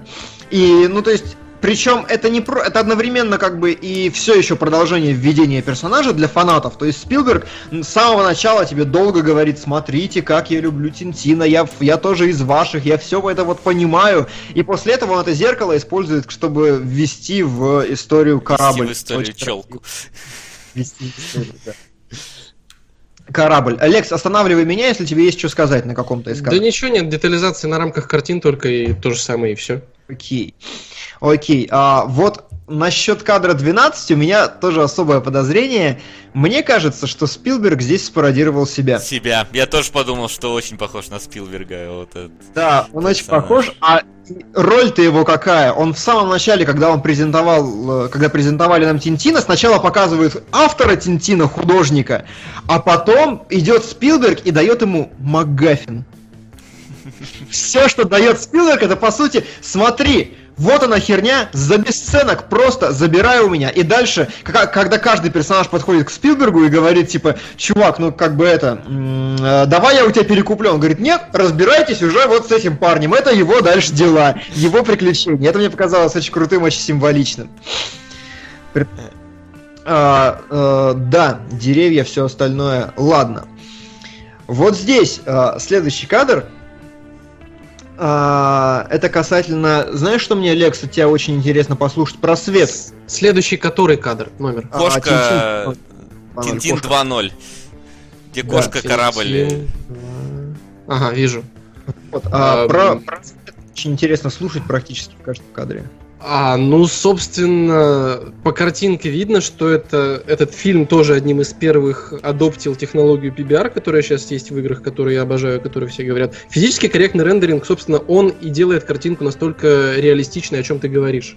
То есть mm. вот он здесь используется, поскольку это мощности не в компьютерных игр, а офлайнового рендера. Он может развернуться на полную катушку и вот выдает такое освещение, такие отражения, такую натуральную шерсть кошки, такую челку у Тинтина и все прочее. Угу. Слушай, а вот спрашивают, почему технологию детализации в играх не применяют? А, вкратце, если техническое ограничение ваша видюшка не потянет. Но в некотором кастрированном виде э, употребляют их, и это та самая GPU инстансинг, GPU партиклы и тесселяция, о которой я многократно много где рассказывал. Окей. А, значит, смотрите, что я хотел здесь показать. Вот, а, видите, вот этот кадр, да, кошка там бежит, все дела, а теперь, Вася, щелкни на следующий кадр. Вы это заметили? Ну... Я не успел. Вот. К- картину я успел заметить, а вот то, что... Вот картину на голове собаки. Картину заметил, но не успел разглядеть, что на картине было тогда. Так вот, а, знаете, сколько он потратил на этот момент? 24 кадра. То есть, как бы на самом деле кадров Секунда. в секунде... Нет, их больше, их больше, но он потратил ровно 24 кадра. Это настолько незаметная херня, что я абсолютно случайно тапнул в разборе и сделал. То есть, а, зачем? Потому что а, здесь, чем Тинтин по-своему уникален, Спилберг использовал комиксный юмор у него практически все гэги, они не строятся на каких-то фразах, они, ну, или на каких-то, знаете, визуальных, э, скажем, на динамике движения, они строятся на статичных точках. И они смешны сами по себе, вот именно в каждом отдельном кадре. А вот это он просто сделал так, что ты даже не успеваешь заметить. Я вот действительно такой, вау. А, вот доказательство следующее. Тин-тин. А, когда собачка, значит, начинает преследовать... Э, преследовать, в общем, она попадает вот в коровник. И опять же, смотрите, чисто визуально это будет сейчас смешно на уровне раскадровки. Э, собачка падает под корову, она поднимает голову, втыкается вот таким образом, и что делается дальше? Щелчком камера перепрыгивает наверх, э, показывают реакцию коровы, такая типа, "Воу, что, что со мной происходит? И дальше камера просто катится назад, и корова по одной воу, воу, воу в разных частях кадра. И, то есть, э, это, опять же, гэг, который сделан по такому чаплиновскому, что ли, э, макету. Он не... Он э, хорош сам по себе вот на уровне кадра отдельного. А, вот здесь, э, Лекс, следующий кадр будет очень классный. Подтверждение того же самого, но вот что ты скажешь по воде, по огню, по дыму и всему тому, что любят так графонщики. Он, значит... Да. да, вода, огонь, дым и прочее на самом деле уже достаточно давно научились делать. Это еще научились делать в финалке, которая Advent Children, достаточно ага. хорошо. Вот, но это такое искусство, что как бы технически это научились делать давно, а артовиков, которые грамотно используют эти технологии, могут для того, чтобы сделать убедительный, правдоподобный огонь, который не только по законам физики будет действовать правильно, но и будет выглядеть как огонь, красиво выглядеть. Это вот просто со временем набиралась масса таких художников, и здесь они, судя по всему, реализовались. Окей. Вот, здесь просто забавно, опять же. Это, это смешно на уровне раскадровки. Он э, пытается залить костер, такой, о господи, что я наделал? Тинтин говорит, нет, твою мать, только не этим. И на кадре на следующем такой, просто это... Я уж все сказал, не буду повторяться, искать да, новые какие-то слова. Еще один пример. Когда выходит чувак из... Э, самый лучший пример, наверное. Он выходит из комнаты, один дубль, значит. Он идет, нам показывают, что внизу кошка, он запинается о кошку, причем кошка очень козырно цепляется когтями, оттягивает немножко ковер, как бы. То есть чисто, опять же, такое, это незаметно, я заметил, это как брейкдаун делал. И потом нам показывают то, что он улетает, кошка с собакой убегает, и даже не процесс падения какой-то комичный, а просто вот... Вот. Упал. Ну, реакция была классная. Я в этот да. момент смотрел на русском, потому что я хотел сравнить, как там вообще что, и могу сказать, что э, дубляж хороший. А, ну, то есть я не все голоса, конечно, слышал, но в целом вроде было правдоподобно, и перевод хороший. Во всяком случае, ну, я надеюсь, что те субтитры, которые у меня были, э, они соответствовали тому, что говорилось в дубляже, и там все прямо чуть ли не слово в слово были, некоторые огрехи, но ничего критичного. Mm-hmm. И здесь забавно, он такой, Томпсон, ты где? Я, кстати, не знаю, как они обыгрывали Томпсон и Томпсон. Там прям а П произносили или... А... Ой, господи, как... Не, их не Томпсон называли, по-моему, как-то. Как-то по-другому. Там да. вообще а, надо... Вообще по-другому? Да, какой-то. Да, Окей. там. Диккенс и Диккенс, ну, грубо Ну да, как-то так. Блин. Окей. Не, потому что в оригинале Дюпон они... и э, Дюпон, вот. Дюпон, Дюпон, точно. Дюпон, Дюпон. Хороший. Окей. А по-английски просто Томпсон и Томпсон. То есть Саймон Пегг это Томпсон, а Ник Фрост это Томпсон, без П. Ага. И он такой, типа, Томпсон, ты где? Я уже внизу. Вот это, давай. Да, да. Не отставай. Не отставайте, да. А, следующий кадр с песочком, как любит Uncharted. Возможно, кстати, с Uncharted появляются пересечения, потому что очень локаций много похожих. Вообще, а, третий а, Uncharted, хотел... когда я смотрел в первый раз, третий Uncharted мне вспоминался просто вот во второй половине фильма постоянно. Даже вот mm-hmm. с момента с корабля, потому что в третьем Uncharted тоже есть и корабль, а потом пустыня. И точно так же тут. Да-да-да, вообще. А, вот, песочек. А, Лекс, песочек. Про песочек, вот, про песочек. Кстати, этот кадр э, очень сильно коррелирует с предыдущим, потому что песочек и ковры, которые на предыдущем кадре, где сидит вот мужик с растопырив ноги, они ага. на самом деле про одно и то же, про очень-очень-очень микродетализированные поверхности. Это тоже в рамках прихода PBR э, к нам пришло. Если вы обратите внимание, вернее, если вы прокрутите в голове, вы не сможете вспомнить компьютерного песка, достаточно убедительного, который был вот до этого фильма. Он был, но он был сделан примерно так же, как в Джорни. То есть оно блестит как снег, переливается как снег, но желтого цвета, то есть вроде бы как песок. А вот реалистичного ага. вот такого до этого раньше не было. Ну, Окей, а, а, скажи мне, вот на кадре Тинтин 5.6, там, где чувак сидит растопырив ноги, вот тени все, которые на заднике, они как делаются? Ставится источник освещения, и оно рендерится, отталкиваясь от этого? На самом деле уже достаточно давно мультик вверх и еще до него, что там было пиксаровского, я не помню, перешли к схеме активного использования рассеянного освещения. То есть, да, ставится какая-то лампочка, которая дает основной свет, но а, а, оно дает основной направленный свет, а всю заливку mm-hmm. сцены оно получается просто за счет рассеянного света. И mm-hmm. ну я не знаю, как это сформулировать. Короче, когда вот показывали, сейчас я не найду, кадры, мультик вверх с активным использованием честного, правильного рассеянного света и без его использования. Вот без использования оно выглядит стрёмненько. То есть, как, mm-hmm. как бы там артовики не, не разгалялись, сколько бы лампочек не ставили, оно выглядит стрёмненько. А с рассеянным ты ставишь одну лампочку, просто правильно ее направляешь, и все, вся сцена красивая. Угу.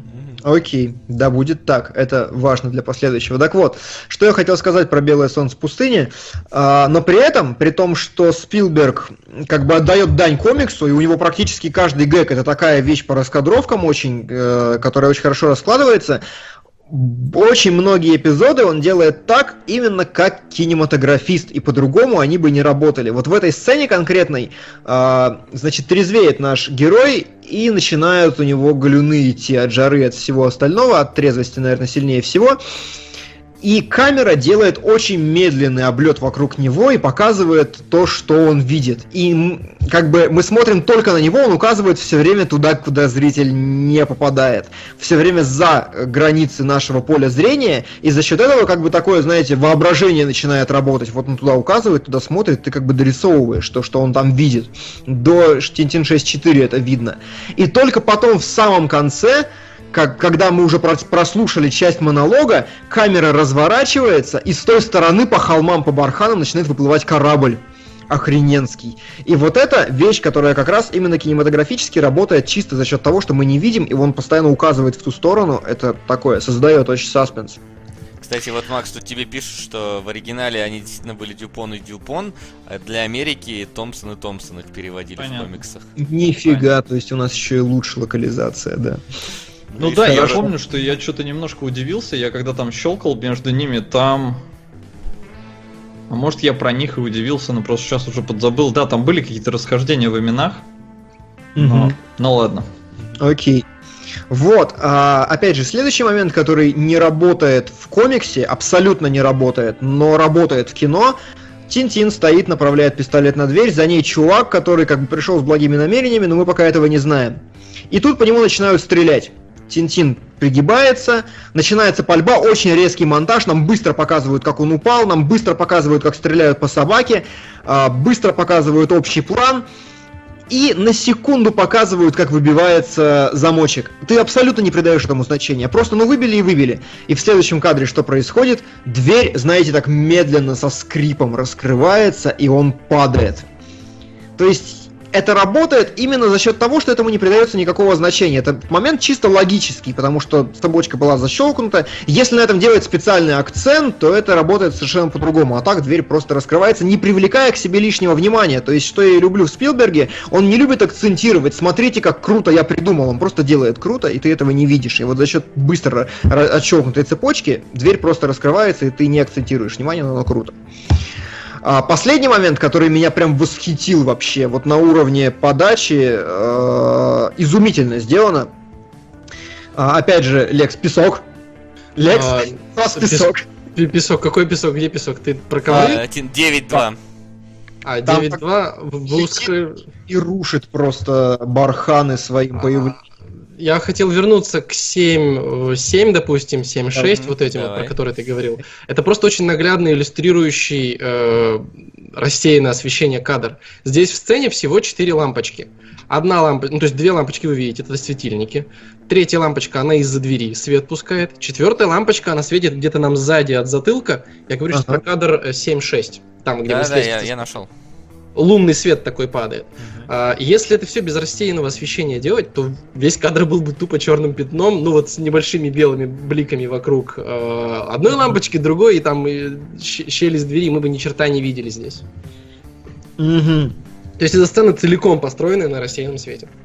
Понял. Э, а насчет песка? Или а ты уже сказал? Песка... Ты сам? А про, про песок, собственно, все уже, да? Бархан и пыль, да. Там вопрос так был вот. про волосы у человека. Э, делались ли он, они так же, как листики. Про волосы я подробно рассказывал в наших двух стримах Лэн с Дауром, если хотите подробности там. А сейчас скажу, что волосы уже достаточно давно научились делать, и нет, они делаются не так, как листики. Окей. А, так вот, что круто, когда Тин-Тин падает, значит, там самолет рушится, падает, и вот он выбивает лобовое стекло, Опять же, без малейшего акцента. Как бы сделал другой режиссер, например, да? Он бы показал, как Тинтин вылетает, крупно про то, как Тинтин начинает скользить, катиться вперед, крупно показал бы винт вот этот, да? Вы представляете, эти нарезки достаточно стандартные. Но что делает Спилберг? Он просто роняет, значит, самолет и не меняя крупного плана, просто Тинтин выбивает стекло, стекло летит вперед и его раздрабливает пропеллером. И ты как бы, он тебе даже не делает акцента на том, что Тинтин начинает катиться как-то крупно, ты понимаешь, что вот оно за счет вот этого движения, которое поступательное продолжается.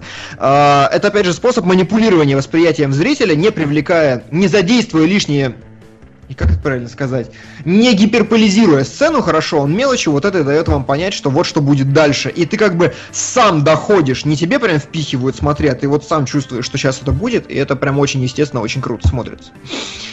А, и вот еще момент, дальше начинается, на мой взгляд, самое интересное. Спилберг режиссирует Тинтина не как компьютерный мультфильм. Не знаю, Лекс может со мной сейчас, э, может меня корректировать, но... Э, да, корректировать, э, но в мультфильмах не используются обычно так агрессивно источники освещения. В мультфильмах скорее обычно картинка гораздо более контрастная по контурам. То есть, да. блин, а, здесь основная заливка вообще всего кадра это атмосфера. В мультиках такое редко найдешь. Оно бывает, но крайне редко. То есть, по, по сути, мы, мы сейчас видим исключительно свет, пробивающий через туман. Это фильмовый подход. Да, это да. очень гиперреалистичный, скажем так, подход, потому что, ну, обычно это самый дешевый способ, как мы можем подделать реальность. Добавить кучу волюметриков в кадр. А, если вы загуглите Pixar композиция, например, то вы увидите, что кадр у Pixar создается всегда за счет направляющих линий, да, за счет контуров, контрастности, чего-то остального. Спилберг работает чисто как кинематографист. Он вот привык работать со светом, он берет и ставит в компьютерном мультфильме свет. Он э, человек по образу мышления совершенно не, эмо- не анимационный. И вот что сильно выделяет Тинтина. Ну, просто других. анимационные мультики, они обычно, в принципе, всегда яркие, они всегда такие немножечко стараются быть э, э ну, мультяшными в каком-то смысле, поэтому они сами по себе э, яркие. Здесь а, же у них уход именно в реализм, И поэтому они, видимо, он пытается применять и техно, ну, техники, которые используются при съемке реальных фильмов. Вася, у меня есть что добавить к этому. Да, конечно. А, дел... Тинтин просто оказался вот на стыке того перехода, когда... Ну, то есть 3D-шные мультики уже задолго до этого были, но всякие Шреки, всякие Мадагаскары, сами понимаете, совсем не то же самое, что Тинтин. Конечно. И он оказался вот на этом стыке, когда технологии наконец-то позволили как бы в анимации это было обусловлено невозможностью сделать реалистичный э, свет, реалистичный туман. Ну, не могли этого раньше делать. Поэтому как бы это вошло в, в каноны, что вот оно все такое контурное, оно все такое замечательное, простые формы и так далее. Э, э, это да, но заметь, по-прежнему продолжают снимать э, такие же мультики, даже несмотря на технологии, как и Шрек, как и Мадагаскар и так далее. А, а это тупая инерция жанра. Конечно. Не, ну, то есть как раз мы об этом и говорим, что Спилберг делает по-другому просто. Ну, не, не он единственный, но... А вот нам Биовульфа вспоминают, Лекс. Я его так и не осилил. Ну, в смысле, он сделан тоже весьма по, по кинематографическим лекалам. Я его разбирал когда в свое время. Я понял, что его сделали тогда очень дешево во многих аспектах, и как-то восторгаться им у меня не получалось. Поэтому угу. мимо. Ну ладно. Вот, следующий кадр тоже я дико заугорел, потому что ну, Спилберг, ну типа, серьезно, он э, в мультике ставит контровой свет который выделяет э, собачку, значит, там справа, затылок Тинтина и все остальное. И это, вот эти вещи, они очень... Причем там у него на столе теплая лампа стоит. Я не знаю, как это делается технологически, но мне кажется, он просто взял, реально поставил по инерции теплую лампу там вот на стол, чтобы она подсветила ему лицо. Вот а, так. Я ты если назад пролистаешь, все предыдущие кадры были с контровым светом, если что. Да, я знаю, я просто здесь это выбрал как самый, потому что собачка прям вообще, ну прям контур-контур. А, аналогично следующий кадр, а, тоже свет из окна, и там лампа позади него, и все вот это вот есть. А, но самый классный это Тинтин 10.4, потому что типа из окна холодный свет, здесь специально... Вот взял и уронил лампу. Ну, здравствуйте. И, и ей же создал, собственно, всю композицию кадра. Но это настолько нехарактерно и странно. А когда он поворачивается в этой же сцене на 10.5, то там прям даже, даже с тенью он начинает работать. Не только со светом, но еще и с тенью, как чисто киношный чувак. И вот это все, что я хотел сказать по Тинтину. Еще что-нибудь у тебя есть, Лекс, по картинкам? Нет, по этим? ничего нету. Ну ладно, а в целом по графону? Так охрененный графон, что ясное дело. Ну ладно. Не нужно быть семи пяди во лбу, чтобы это видеть. Это, а... так, так что постарайся обязательно посмотреть, потому что оно стоит того, чтобы посмотреть. И как э, э, произведение кинематографии, и как произведение графонографии. Ну вот насчет произведения кинематографии, кинематографии вы меня сейчас в этом убедили, потому что до этого я в принципе никогда не сталкивался с такой позицией, что Тинтин это хороший именно фильм. То есть я знал, mm-hmm. что он хорош технически, но что он хорош как фильм, для меня сегодня стало новостью. Ну ладно. Все, не смею больше задерживать твою мокрую голову здесь. Спасибо огромное за, за то, что пришел и прояснил. Спасибо. Пока, удачи вам. Да? Пока, давай. А, ну что, в общем, мои главные тезисы. Это мультфильм, который снят как кино, мультфильм, который снят с очень большим уважением к оригиналу, и то, чего в нем, вы в нем не заметили, это вот этот нестандартный подход к юмору, который работает не совсем по, опять же, анимационным лекалам.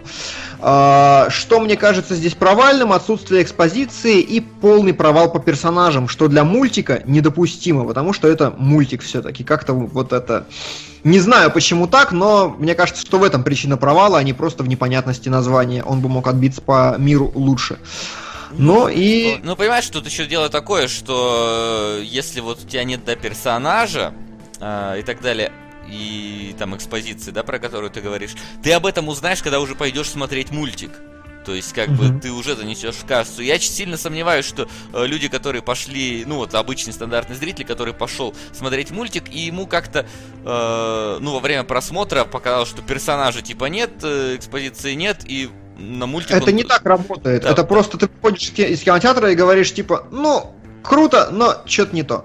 Ну вот, да, вот так, но так. оно именно круто все равно, то есть как бы оно круче много каких, мне кажется, фильмов именно в плане экшена даже. Моя Нет. свинья. Классика отечественной киноиндустрии. А еще там один актер на солода похож. Надеюсь, не свинья. Я надеюсь... Э, надеюсь, что да. Свадебная ваза нас многому научила, и у Солода интересное кинематографическое прошлое. Просто мне кажется, что э, как раз вот эти вот проблемы, которые ты писал, может э, сформулировать только человек, который уже сходил на этот э, фильм. Э, но, как мне кажется, если бы я бы сходил на этот фильм, даже если бы я бы увидел эти проблемы, я все равно всем бы посоветовал бы на него ходить своим товарищам. То есть тут могут разве что э, кинокритики э, поставить не, не особо высокую оценку, как раз перечислив вот эти вот э, недостатки. Но я Нет, не уверен, я, что я говорю еще раз. повлияли. про- Мне кажется, как раз впечатление для ребенка он может не так запомниться, потому что это взрослые, которые, знаешь, э, дико прошарены по экшону и по всему остальному. Взрослые смотрят, ешки матрешки, как круто, да. Но дети, они не успевают, не отдают себе отчета, им не, им не с чем сравнить. У них нет такого багажа, чтобы видеть вот эту э, потрясающую насыщенность и все остальное. Для детей важнее персонаж, грубо говоря, да. И вот, ну, мне кажется, что это работает. Не знаю, когда я был ребенком, мне было пофиг на персонажа, мне был интересен экшон во всяких э, фильмах, например. Ну, Но ладно. это... Философский вопрос. Да, это, это действительно... э, Провал Тинтина это довольно философский вопрос, и мне очень э, жалко, на самом деле, что так произошло. Очень Хотя жалко. я во многом, э, на самом деле, виноват тоже в этом, потому что я не пошел на него в кино, потому что вот как раз название меня, ну, в каком-то смысле смутило. Я подумал, что это будет действительно какой-то детский мультик, а на него мне идти не хотелось. А оно вон как оказалось в итоге. Ну, Ну, ты надеюсь, знаешь, там, что- там бывает разное, потому что... Да, давай говори. Да, я надеюсь, что все-таки получится скопить у них э, денег на продолжение, снять полноценное продолжение. И уже сейчас, когда люди, как типа меня, которые ознакомились с Тинтином уже когда весь его прокат прошел, э, увидят это продолжение, пойдут и обеспечат кассу. Нет, ты знаешь, а мне кажется, что вот тут как бы такая ситуация, потому что вот ты сидишь дома и думаешь, блин, вот Спилберг снял Тинтина, в какое-то дурацкое название, какая-то как будто единорог, ничего не понятно. Да. Ну ладно, это Спилберг схожу, прокатило. А потом ты сидишь такой, блин, большой добрый великан, что-то непонятно, но Спилберг, а давай схожу, и потом плачешь, сидишь два Ну, дня. да, еще. ну ты же уже знаешь, что Тинтин-то это что-то клевое, поэтому. А тут, да, смотри, во-первых, называется Тинтин, во-вторых, единороги. Единороги, они где-то рядом там с пони. И вот оно как-то вот получается совсем э, картина в названии не особо такая. То есть тайна единорога это что-то, не знаю, очередное расследование Нэнси Дрю или типа того. Как как по мне звучит. А еще девочек нет. Я не знаю, вы обратили внимание, тут женских персонажей, по-моему, две штуки. И черных. Ну, Нет. черных хрен с ними.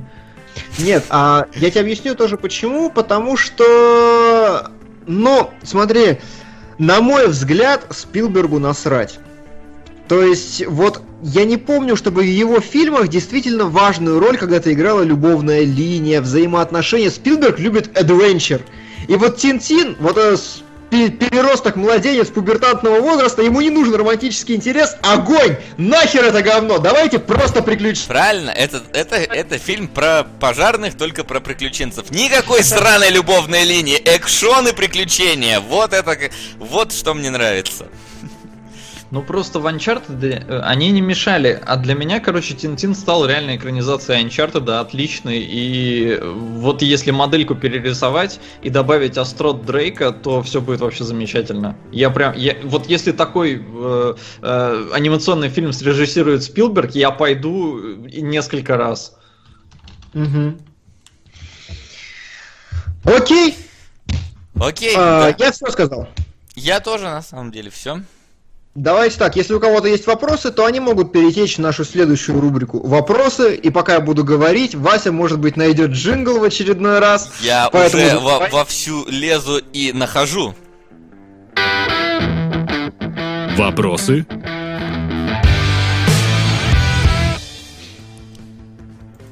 И он отыграл.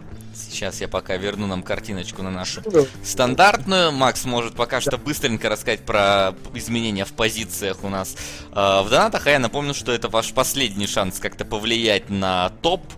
Что-то куда-то закинуть, что-то куда-то повысить. А, в рейтинге. Да, на первой позиции у нас детонатор, но к нему подкрадывается повелитель мух, который что-то начал бортоваться прямо с Бэтменом. Тут есть такое некое э, сопротивление в их лице. Они э, за эфир уже несколько раз сменили позиции, то есть серебро у нас постоянно скачет.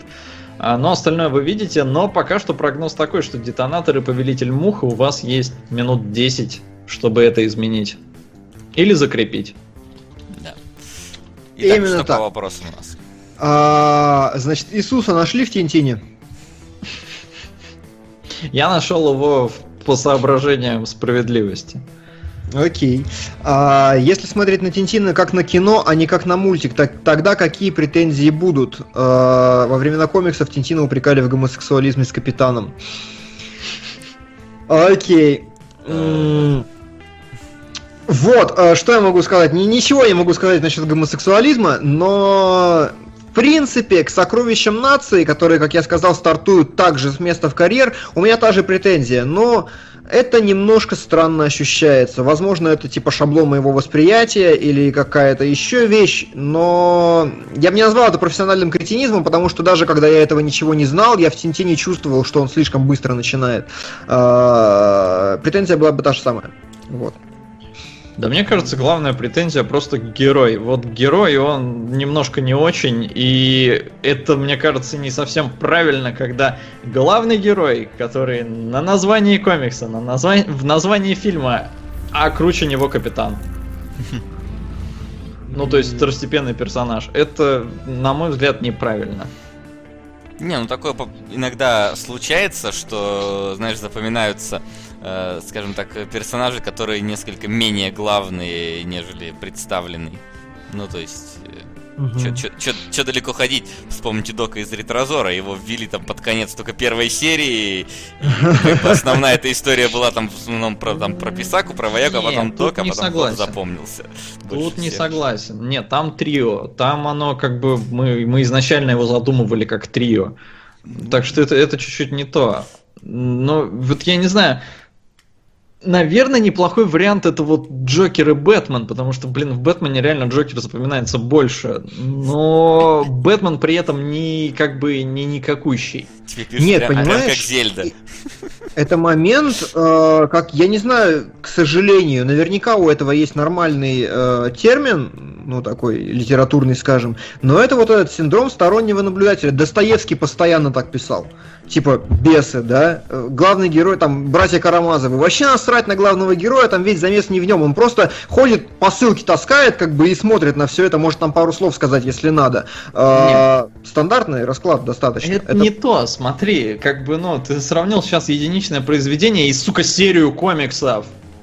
То есть это персонаж, который прошел через там кучу выпусков, кучу приключений, но при этом он никакущий в полнометражном фильме. То есть я вот с этой точки зрения, мне кажется, Безумно. ну это, это неправильно, что его кто-то затмевает в его сольном фильме, первом, Безумно. единственном. Безумный Макс, которого всегда все затмевали, там, кроме первого фильма, хорошо. Второй, О. третий, четвертый не о нем. Ну, смотри, опять же, блин, ты сейчас перечислил, ну, 4 фильма, а тут, сука, комикс с 29 года идет. А сколько вообще там выпусков, Макс? Да, Да хер Может, знает. там один комикс в год выходил. нет, дело-то не в том, что он идет, не идет. Это, это вопрос подхода к жанру. Вот такой выбрал подход чувак. Ну, как бы, окей. Я не вижу проблемы. Вопрос подхода. Ну ладно, хорошо. А, Я смотрю, я чатик не тоже... знаю, пи- может быть, доктор Уотсон приблизительно то же самое, как в Шерлоке Холмсе. Можно, Тоже как да, да, да. Сторонний наблюдатель, он сам там как персонаж, ну такой, постоянно ходит и говорит, как вы догадались, Холмс? И, постоянно, Не, и ну от стоп, его стоп, лица идет стоп, сторон- повествование. Ну, какая разница? Шерлок Холмс называется, Шерлок Холмс и в Тин-тин, главной ну, ты и к названию Такой сейчас крутой графон не видел раньше в мультфильмах. А я дальше закину на корабль призрак. Хорошо, спасибо. Там А. дальше еще сейчас прилетит. Да? Прям летит-летит. А еще без шуток отличный саундтрек. Этот фильм мог бы снять Михалков, если бы умел снимать. Моя свинья. Надеюсь на покадровый разбор. Мы попробуем, реально... мы попросим Макса спародировать какие-нибудь кадры, если персонаж действительно похож на, на него. Мы проверим, как бы, да. А, хорошо. Хорошо. А, значит, что я хотел сказать? Вопрос ко всей троице. Считаете ли вы, что Джим Керри незаслуженно обделен Оскаром? Нет. Да. Ну, то есть, э, он кривляться умеет, но, ну, не знаю, актерская игра там у него, ну, такая. Слишком не, ну, гипертрофированная. А, вот Джеки Чану вручили Оскар только что, да, за многолетний вклад, заслуги, развитие и все остальное. Ну, а, Джим... Я не знаю, мне кажется, кривляться и по-настоящему исполнять все свои трюки э, во всех фильмах, коих у него там 3 миллиона, это, ну, разные немножко вещи. Да, это совершенно Хорошо. разные, потому а... что Джеки все-таки, он не только кривляется, он привнес вообще в кинематограф реализма, который он из года в год воплощал на экране. Ну, то есть, может, я повторяю то, что Вася сказал, но все равно это как бы... Во-первых, а, Джеки Чан китаец, и с Китаем сейчас Америке надо дружить. А я вас уверяю, это тоже работает. И, кстати, я не понял, а что за Оскар? Как ему могли дать Оскара сейчас? Не, ну, ну там за вклад такой... в индустрии есть же такие, типа... Есть такое, это как бы, ну как э, у MTV была премия признания поколения в свое время, здесь такой Оскар отдельной номинации, Кому, типа признание же поколения. Там тоже дав... Э, по-моему, Мариконы же давали Оскар за тоже за да, да, просто типа за вклад. Того. Это ему вот последний год дали Оскар за саундтрек э, к этой восьмерки, а до этого у него был Оскар просто за вклад, по-моему, в индустрию, если я не Хорошо. А, возвращаясь к Джиму Керри, я просто уточню, то есть вы не считаете, что этот человек как-то повлиял на жанр комедии, что он по-своему удивителен, уникален, и что, а, возможно, Керри в каком-то смысле современный Чаплин? Я уточняю. Ну, я не как сказать, нет, у него... Э... Я бы все это про Джеки Чана сказал. Да Чан понятно, да, кто против. У него без сомнения есть э, свои некоторые особенности, которые другие актеры не могут никак перенять. То есть даже те, которые пытаются кривляться, у них у них это не работает, как у Керри, да. Но мне кажется, что вот, ну вот сейчас вот, например, вспоминая вот э, фильмы с Джеки Чаном, с тем же, да, я прям помню, насколько они крутые. Вспоминая фильмы с Керри, я что-то как-то вот уже он меня немного стирается в памяти, хотя в последний раз, что Керри, что Чана я смотрел где-то приблизительно в одно время, потому что в последнее время они mm-hmm. не снимаются уже так э, рьяно. Поэтому, ну, мне кажется, что вот именно в плане исторической э, он э, несколько менее заметная фигура все-таки. Ну, по, по, по моему мнению лично. Да будет так. А, хорошо, господи, там развернулся огромный срач про Arrival в комментариях, поэтому вопросы вычленить на самом деле сложно. Как считаете, почему на протяжении истории развития кинематографа изменялись отношения ширины кадра к его высоте? Какой крутой вопрос. Понятия не имею. А это потому что... А, не, я скажу, я так пользуюсь э, теми же аргументами, что говорит Солод. Просто сейчас Америка настраивается на китайский рынок, у них узкие глаза, поэтому им широкий кадр лучше, чем высокий. А, нет, да мне кажется, все вполне логично, но ты почти в верном направлении мыслишь. У тебя глаза тоже как бы... В шире они видят больше, видят... чем высоту. Да, в шире они видят больше, чем высоту. Все. В этом все объяснение. Мне, мне так кажется. Но вот когда пытаются вширь уже дальше, как в Ордене делать, я немножко не понимаю это. То есть, вот Тинтин, например, он тоже снят, э, вот там 21 к 9, по-моему, э, потому что на моем телевизоре у него были черные полоски сверху и снизу, когда я смотрел. И вот, ну вот такого я уже не очень ценю, потому что, ну, э, сделайте вообще там полосочку такую тоненькую-тоненькую и смотрите, блин, зато супер широкое кино. Ну, то есть тут тоже не надо упар... Панорамные фильмы. Да, да, да, 360 градусов. Вот, то есть тут тоже не надо упарываться до каких-то там уж совсем ненужных э, размеров. То есть 16-9, ну, мне кажется, оптимальная штука, потому что вот тот же 21-9 уже как-то для меня узковато. Я начинаю уже чувствовать, как давят эти полосы сверху и снизу, прям они плющат экран. Ага. А, спутник связи говорит, классно. Залы стали делать шире, чтобы больше народу вмещали. Так можно было делать выше, как Я думал в эту сторону. Я честно не знаю. Ну, то есть, вот надо будет погуглить. Может, ностальгирующий критик сделает там ролик про формат, и тогда я все узнаю. Но пока. Ладно. Значит, э, что еще? Я не вижу вопросиков в чатике, я пролистываю чатик тоже, если у вас срочное что-то есть. Спрашивают, а, слышали ли мы про V2 или как он там путешествие. А, ну да, да, я всю историю расписал в группе кино нижнее подчеркивание логи, что это за V2 и как это могло произойти.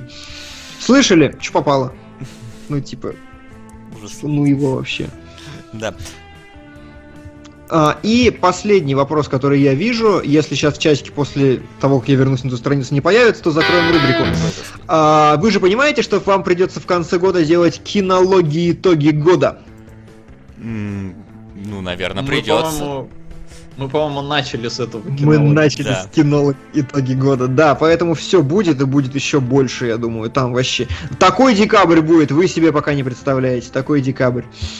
А, когда у вас, кстати, первый эфир декабря? 4, 4 декабря. Такие вещи попрут.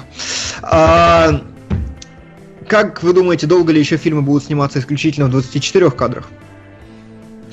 Ну, мне кажется, все-таки еще долго. Как бы там вот Питер Джексон постарался несколько поиграть э, на поле 48 кадров, но как-то не совсем приняла это общественность, и поэтому, наверное, изменение частоты кадров мы увидим еще не скоро. Ну, такое особенно массовое, это уж тем более.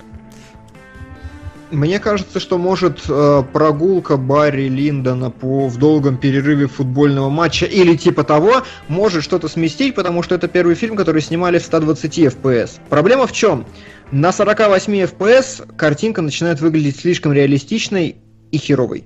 Да. А, очень, очень чувствуется фальшивость декорации на большой частоте кадров. То есть вот я смотрел Хоббита на 48 FPS первого, и реально, да, двигаются реалистичнее чуваки, чувствуется какой-то реализм в движениях, но при этом э, все задники, особенно там если гринскрин, это еще хуже, э, задники, декорации, чувствуется в них фальшивость. Чувствуется, что особенно они с какой-то фанеры сколочены. Да, особенно костюмы и все остальное, все сразу рушится. Я не знаю, почему это так работает, но типа это так работает. И пока эту проблему не решат, там, именно вот с декорациями, хрен с ней с графикой, это вопрос десятый. А, но вот броня гномов выглядит как говно пластмассовое. Да. И да там все выглядит как говно, если присматриваться. Я все три хоббита смотрел в 48, и я думал, ну, с первого раза, может, не раз пробовал, со второго раза тоже что-то там как-то себя встретил, думаю, ну все, ну, ну сейчас-то, ну, может, вот зайдет. Не, ни хера.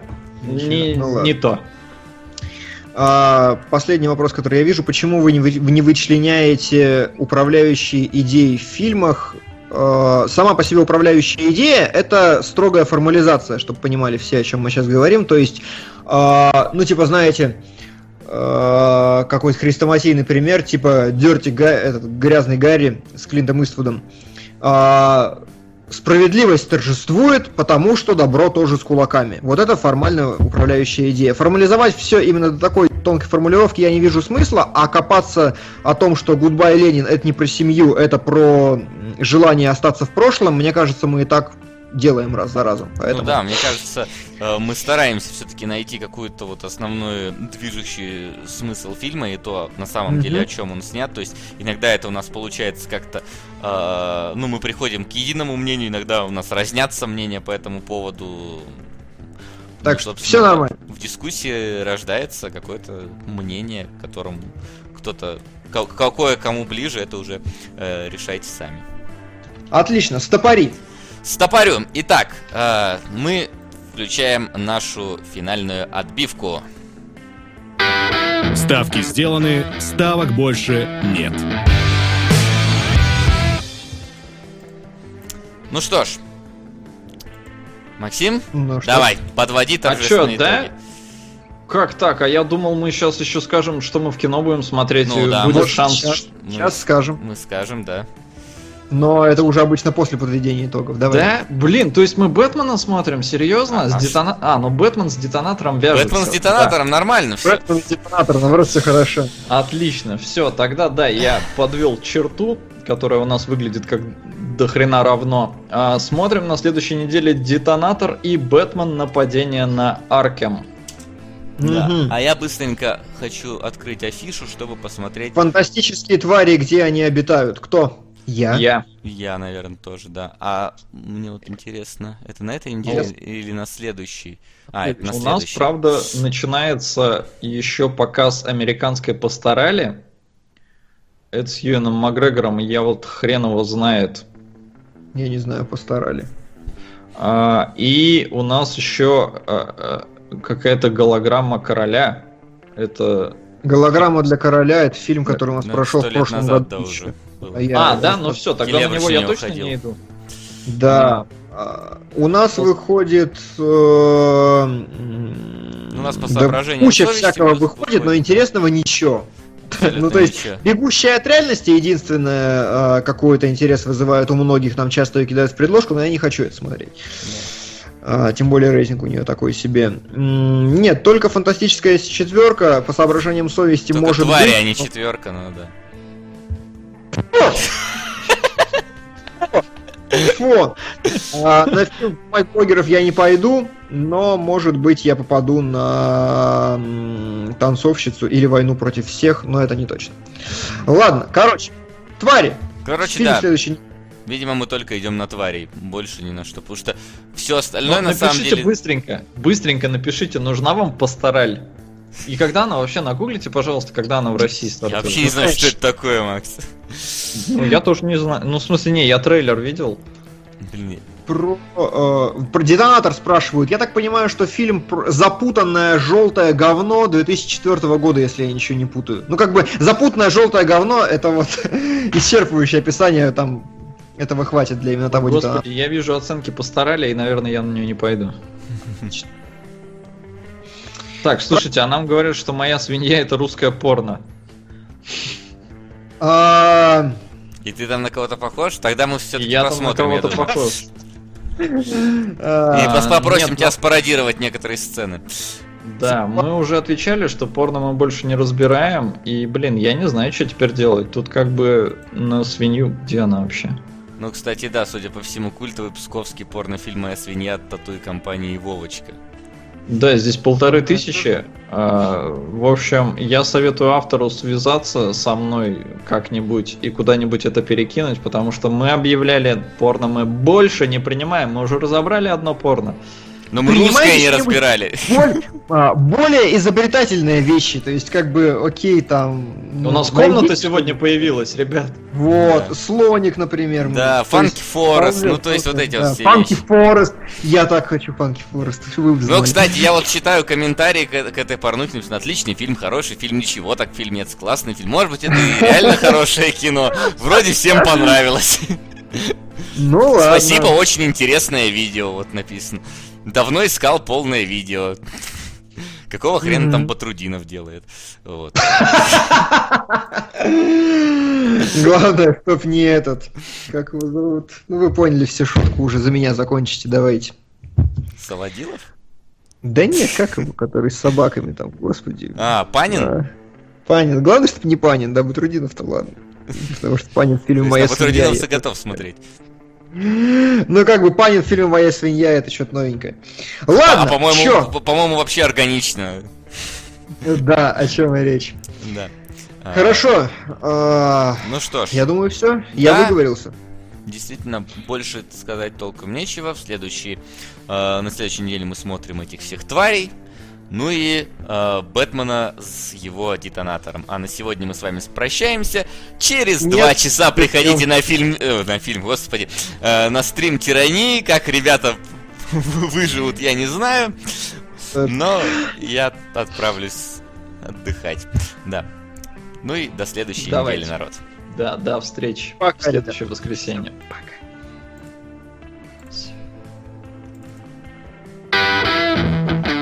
Кинологии.